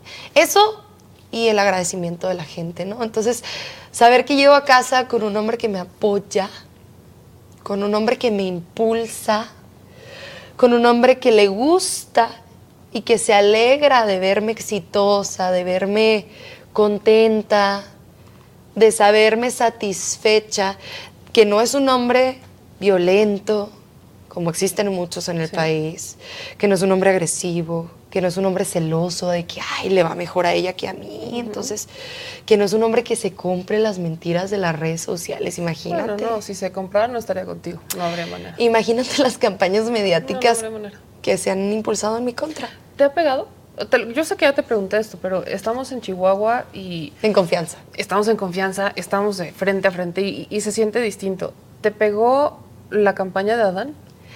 Mira, a mí, a mí siempre me han dicho esto. O sea, lo dije contigo. Para ti. Lo dije contigo. ¿Por qué sacaba 10 en la carrera? Porque seguro estaba con el maestro. O sea, ha sido como constante. Hiper constante. Hiper constante. ¿Por qué fui candidata? Porque seguro está con el presidente nacional de Morena. ¿Por qué soy vocera del grupo parlamentario? Ah, algo tendría yo que ver con el coordinador del grupo parlamentario. Digo, ahora naturalmente esto se fortaleció porque mi exposición creció muchísimo. También no solamente me buscaban golpear a mí, sino el entonces contendiente o aspirante por la coordinación de los comités, el licenciado Augusto López Hernández. Entonces, claro que es duro. Claro que es duro. O sea, en algún momento llegas a casa con, Abraham, que es tu apoyo y tu soporte, y dices, no aguanto. ¿En algún momento lo has dicho? No aguanto, no. Pero sí es, qué barbaridad. Estoy enojada. Estoy enojada porque estoy viendo los mensajes. Ya te dije, me dice el Abraham, ya te dije que no leas esas cosas, que es pura guerra psicológica. Y yo, es que, ¿cómo no lo voy a leer? Imagínate. Están hablando de mi familia, de mi integridad. Están hablando de mi capacidad, de mi experiencia. Están poniendo en duda todo tu... De mi pasado, de mi futuro. Tu pasado, tu presente y tu futuro. Hijo de su máquina. Entonces, claro que te duele, ¿no? Pero de ahí a decir no más, no. Porque, pues, entonces nunca se va a acabar esto. Andrea, ¿qué te duele? ¿Qué te lastima? ¿Qué dices, necesito acabar con esto? Sobre todo hablando de que eres una mujer de Ciudad Juárez. Eh, no, no, recuerdo con quién lo platicaba apenas, pero decía, o sea, Ciudad Juárez le ha pasado de todo. Las muertas de Juárez, cómo incluso se engloba el tema en las muertas de Juárez cuando tienen nombre, apellido y hay un legado pendiente de resolver y de hacer justicia. La guerra contra eh, la disque guerra de Calderón, que termina siendo una guerra en contra de la gente. Y luego tienes encima eh, malos gobiernos, porque tienes un gobierno como el de Chihuahua, no voy a decir que sea bueno, nos decían hace ratito, que hoy en realidad sí está Maru Campos enfrente, pero el que gobierna es César. Es correcto, el fiscal. O sea, esto, ¿qué, te duele? ¿Qué te duele de tu estado? ¿Qué te duele Pero esto no, no, tiene que ver con un ataque de violencia política de género, si queremos dejar eso en claro. Sí, no, no, no, o sea, lo dejo, o sea, de punto y aparte. Es correcto. Mira, a mí me duelen las injusticias cualquiera que sea. Sea un tema de género, contra alguna mujer, sea un tema en contra de alguna niña, de algún niño. Aquí tenemos mucha hambre en la Sierra Tarahumara, hay niñas y niños que comen una vez al día una tortilla embarradita con agüita de frijol, ¿no? Aquí tenemos un despilfarro inmenso, son miles de millones de pesos que se van todos los días a los empresarios amigos de los políticos en lugar de combatir las desigualdades que sufre la gente. A mí me duele que Ciudad Juárez no pueda ser tan bonito como Chihuahua Capital. Eso me duele mucho. A mí me duele que sea un estado tan desintegrado. Mira, los norteños tenemos un sentido de pertenencia muy enraizado. Somos norteños. Sí, sí, sí. Somos norteños. Y yo veo ahí por ahí un precandidato de los, del pan naranja queriendo decir, ay, yo apelo a, a la norteñización del país. No. En Chihuahua no tenemos un vínculo los juarenses con la gente de Guadalupe y Calvo, no sentimos que sea nuestra gente. Con Ojinaga, con Manuel Benavides, no hay un sistema de integración social. Porque la derecha siempre ha pretendido diseminar a los movimientos sociales que no se unan para que no se fortalezcan. Entonces, ¿qué quiero yo?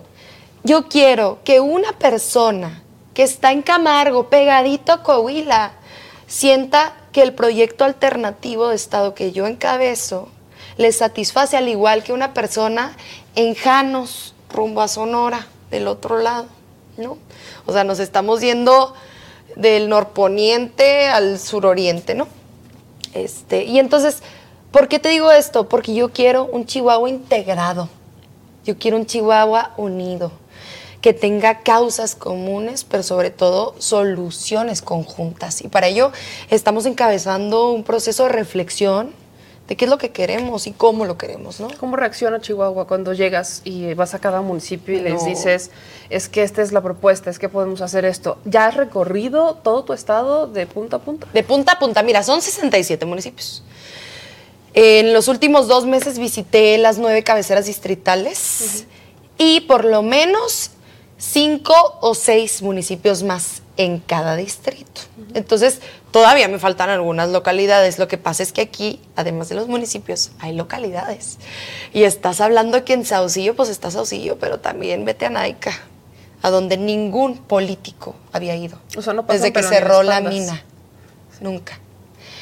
Y por ejemplo, en Buenaventura, pues vas a lo mejor a la cabecera, a Buenaventura, los políticos, pero no van a Benito Juárez, no van a Flores Magón, no van a San Lorenzo. Yo estoy en esas rancherías. Y no van porque no les interesa perder el tiempo. Dicen, no, yo prefiero donde está la gente, en Los cantidades, el grande electorado, ¿no?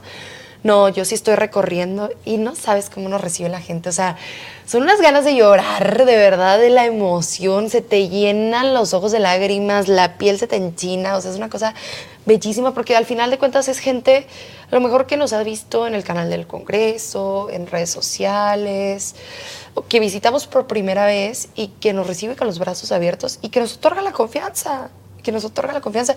Y nosotras y nosotros tenemos que ser consecuentes con esa confianza. Nos sentimos todavía más responsables aún. Andrea, para llegar a un estado y empezar a realmente, en un estado como lo Chihuahua, hacer un cambio, pues necesitas dar la batalla. Dar la batalla ante una gobernadora, ante un sistema que tiene mucho dinero, que tiene muchos recursos para propagar lo que ellos consideran su visión política, que la debatiremos en otro espacio porque ese es tema de otra ocasión. ¿Cómo le haces desde Morena, que uno de sus principios es la austeridad y la transparencia, para decir sí austeridad, sí transparencia, pero yo necesito espectaculares porque necesito que la gente que no me conoce porque no tiene televisión, no tiene internet, sepa que hay alguien y que hay algo diferente. ¿Cómo le haces para sopesar la austeridad con la necesidad de darle batalla a un gobierno que despliega recursos, tú lo denunciabas, hasta para inventar que una jirafa te la regalaron a ti? Mira, la gobernadora tiene dinero, polis, cárceles, pero a mí me cuida la gente, ¿no? Eso siempre lo digo en mis eventos. Y por eso yo no le tengo miedo.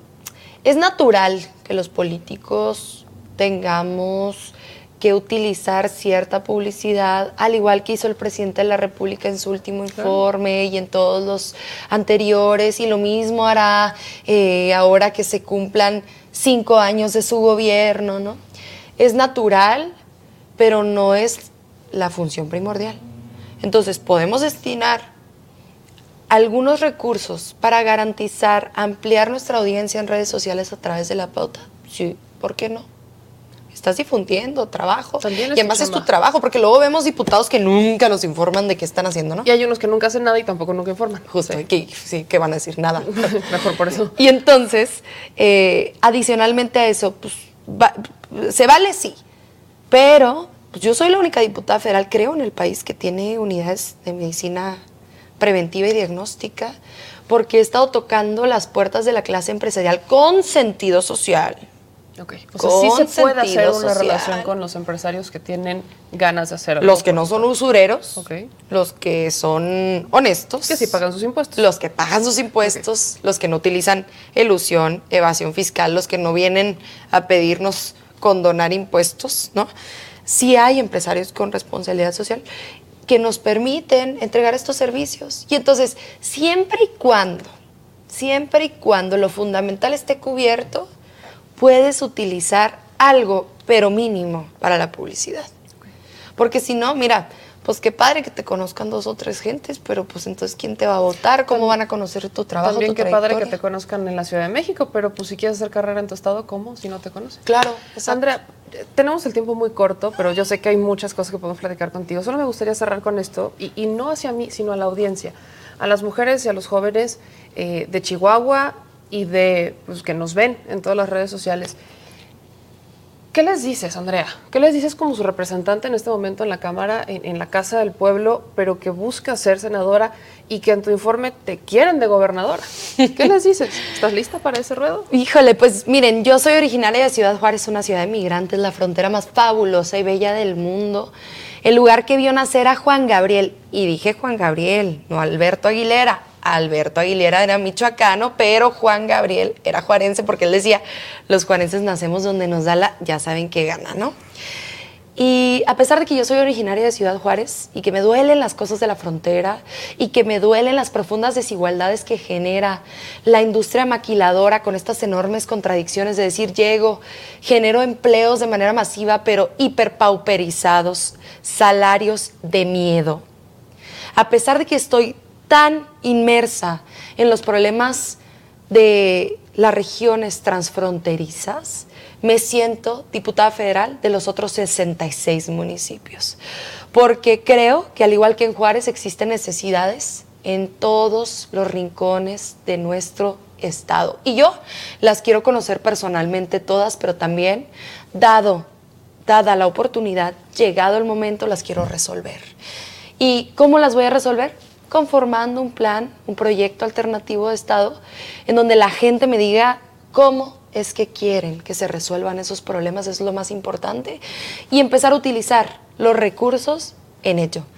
Chihuahua es uno de los únicos estados a nivel nacional en donde la austeridad republicana no se ha aprobado. Y entonces aquí los regidores ganan más que los diputados federales. Los regidores, imagínate cuántos son. Entonces, ya estuvo bueno de seguir utilizando los recursos para enriquecer a la casta, a las élites, para enriquecer a la mafia del poder que se enquista en estados como este. Aquí tenemos a Javier Lozano, asesor, a Roberto Gil Suart, aquí están los panistas, todos contratados por el gobierno del estado. Yo en lugar de estar contratando asesores como esos, pondría ese dinero a combatir el hambre en la Sierra Tarahumara. Entonces, que cuenten conmigo, que a mí no me va a temblar la mano, nunca, nunca, nunca, ni en tribuna, ni en ninguna parte donde yo esté, porque a ustedes me debo, gracias a ustedes llegué hasta aquí y les tengo que seguir trayendo resultados, meme. Muchas gracias. Gracias a ti, querida Andrea, y pues seguiremos platicando de muchas otras cosas. Yo les agradezco a todas y a todos los que nos ven y nos escuchan. Suscríbanse a nuestro canal, dejen sus comentarios y déjenme preguntas para hacer una siguiente entrevista con Andrea Chávez. Nos vemos a la próxima.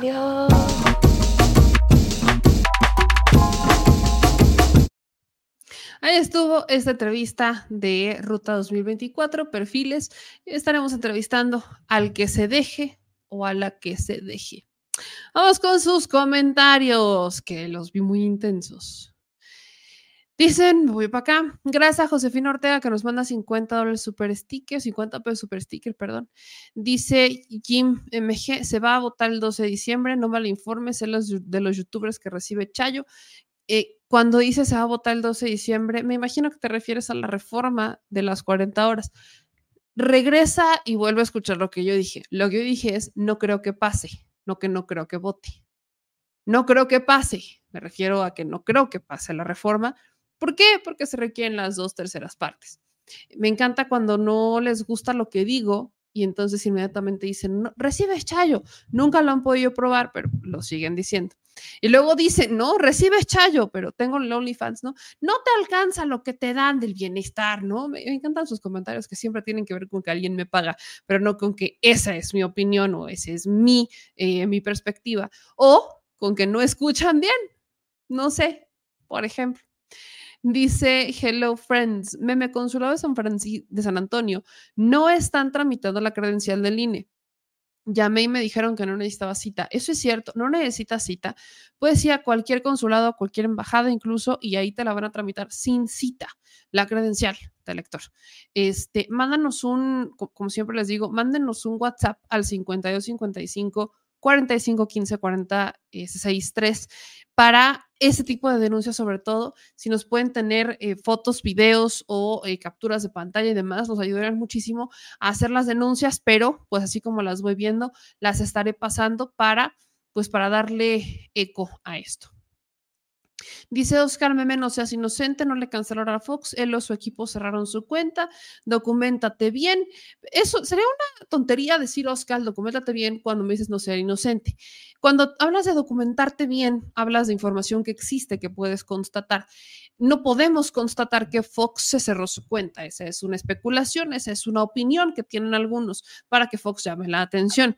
Personalmente no me la compro porque Vicente Fox... Eh, por, el tipo de publicaciones que hace Vicente Fox. Quizás le cerró la cuenta a Martita, eso podría ser, pero no tengo una información como para documentarme bien y entonces darle como una información real. Este, solamente no caer en esas incongruencias. Dice Héctor Marín, ¿ya vieron el tamaño de los piezotes de Mariana? Calza como del 7. Uy, Héctor, si vieras los míos, yo también, yo, yo calzo literalmente el 7. ¿Qué tienen contra las mujeres de pies grandes? Yo no conozco a Mariana personalmente, pero al menos yo mido 1,75. Sería pues un poquito ilógico que tuviera pies más chicos. Pero vuelvo a la pregunta original. ¿En qué momento los pies de las personas nos importan? Caray. Filogonio dice, anímate, me llamé al compite por una diputación, sé que puedes ganar, mujer, ándale, apúntate, regístrate. Ya se les dijo que en este momento no, muchas gracias. Este, ¿por qué no? Porque creo que mi prioridad es muy clara, la prioridad es impulsar este proyecto impulsar un proyecto de comunicación, un proyecto de transformación desde los medios alternativos, desde las redes sociales.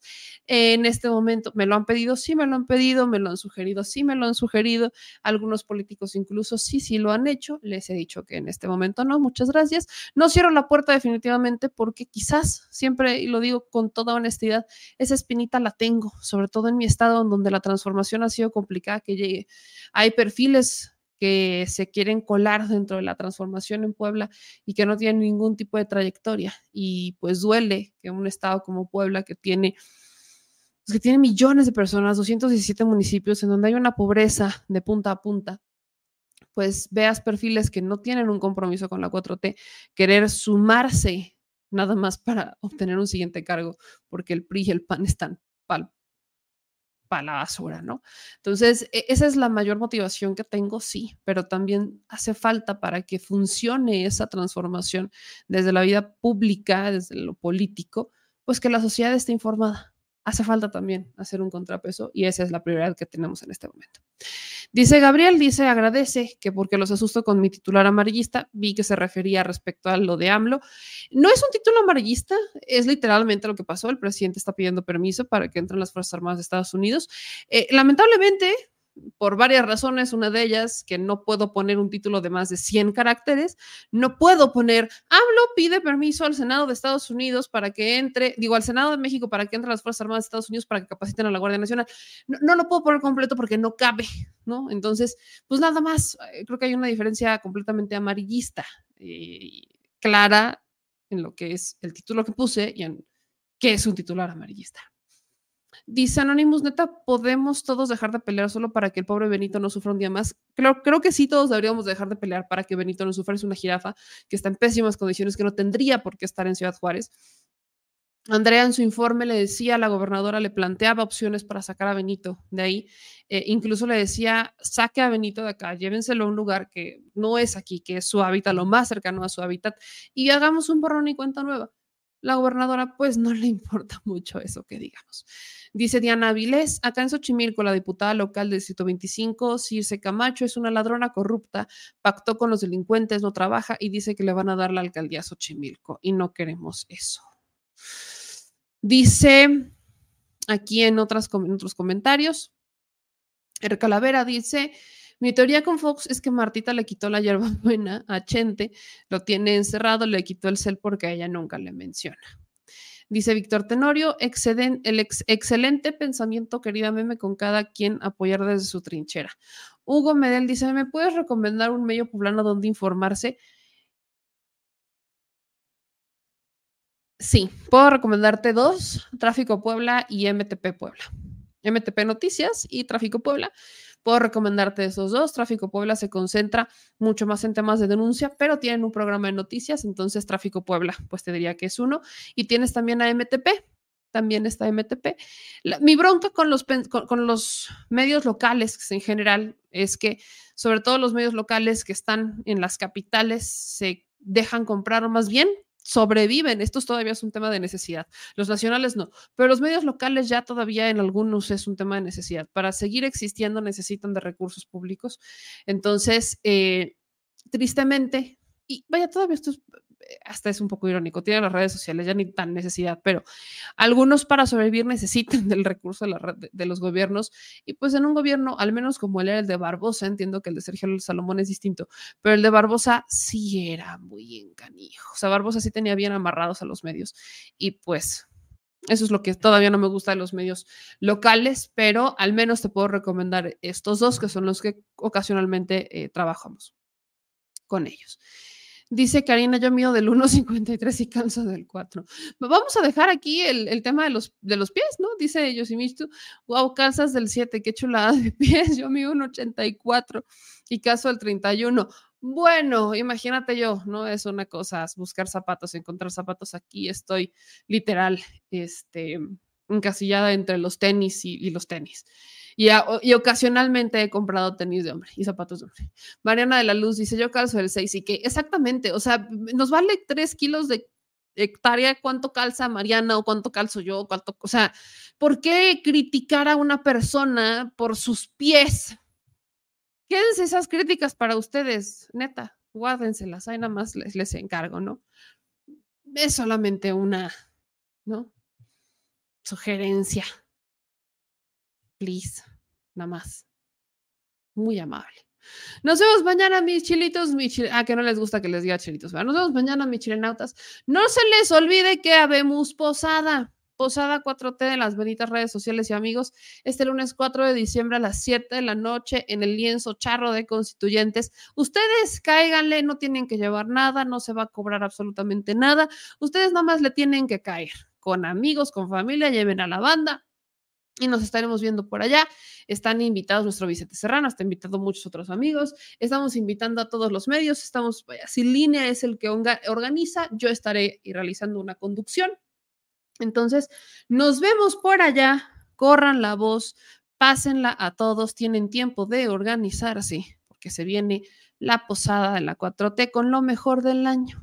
Así que cáiganle, lleven a su familia, a sus amigos, vamos a estar los amigos de las redes sociales, este, algunos eh, políticos, quizás vayan, quizás no, pero lo más importante es que estén ustedes. Así que los espero ver por allá este lunes 4 de diciembre a las 7 de la tarde en el lienzo charro de constituyentes. Corran la voz. Yo soy Bebe Yamel y nos vemos mañana con más, con más, porque aquí las netas se dicen al chile. Les mando un beso gigante. Adiós.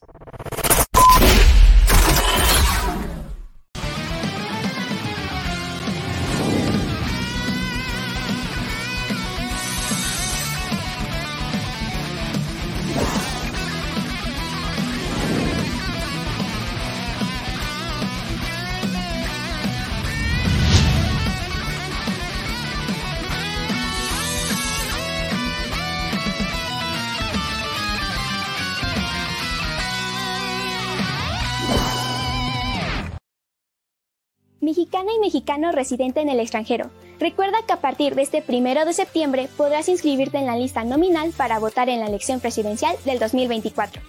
Para poder registrarte solo necesitas contar con tu credencial para votar vigente y definir la modalidad en la que habrás de ejercer tu derecho al voto.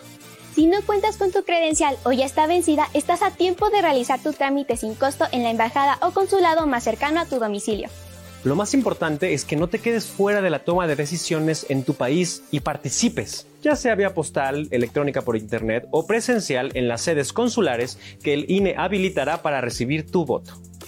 Recuerda que además de la presidencia de la República podrás participar en la elección de senadurías y de las gubernaturas de Chiapas, Guanajuato, Jalisco, Morelos, Puebla y Yucatán, así como de la jefatura de gobierno de la Ciudad de México, si eres originario de alguna de estas entidades. En el caso de la Ciudad de México, Oaxaca y Jalisco, incluso podrás votar por una diputación. Por eso es muy importante que tengas tu credencial para votar vigente y te registres lo más pronto posible en nuestra página votoextranjero.mx porque México es importante para las y los mexicanos que residen en el extranjero. Y ellos son importantes para México. Al Chile, la indiferencia es el peor enemigo de todos y más de los animales. Los últimos datos del INEGI señalan que en México existen cerca de 18 millones de perros y alrededor del 70% viven en las calles, es decir, casi 13 millones han sido abandonados, extraviados o nacieron en las calles. Esto posiciona a México como el primer país de América Latina con mayor índice de perros abandonados y también con mayor indiferencia al tema. El abandono es un fenómeno que afecta a perros y gatos de todo tipo, no entiende de edades o de razas. El 20% de perros y el 11% de gatos abandonados son de pura raza, mientras que el resto son mestizos. Por otro lado, la mayoría de perros y gatos llegan al refugio en la edad adulta, aunque también son recogidos cachorros y animales de edad avanzada. El maltrato animal también está presente y nuestro país aún está en pañales, pese a que se está comenzando a legislar para crear sanciones más severas a quienes cometan ese tipo de delitos. Por eso es importante la participación ciudadana y pedimos tu ayuda. Es hora de dejar de callar y ayudar a darles voz a quienes siempre están ahí para darnos una patita. Educar, esterilizar, identificar, reflexionar y adoptar es básico para revertir la tendencia pero si tú no tienes la posibilidad de adoptar o rescatar, ayuda a diferentes organizaciones que ya lo hacen. Angelitos peludos.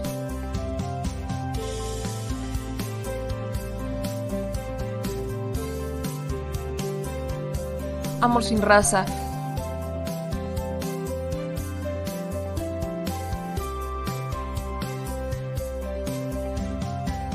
Frida Puebla.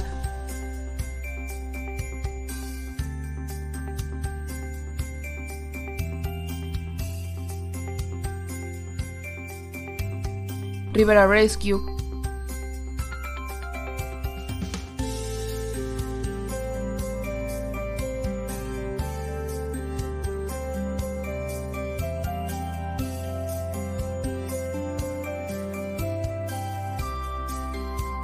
Voz Animal MX,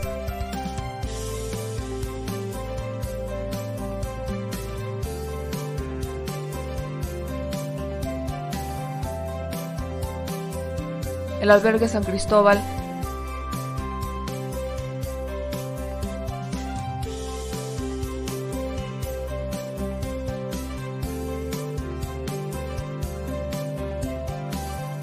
Fundación Toby.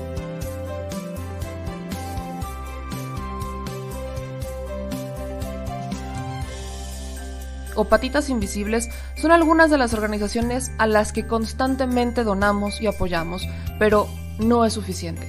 Ayúdanos a que sean más voces las que salven vidas. Sus patitas, de verdad, pueden salvar tu vida. Difunde y dona.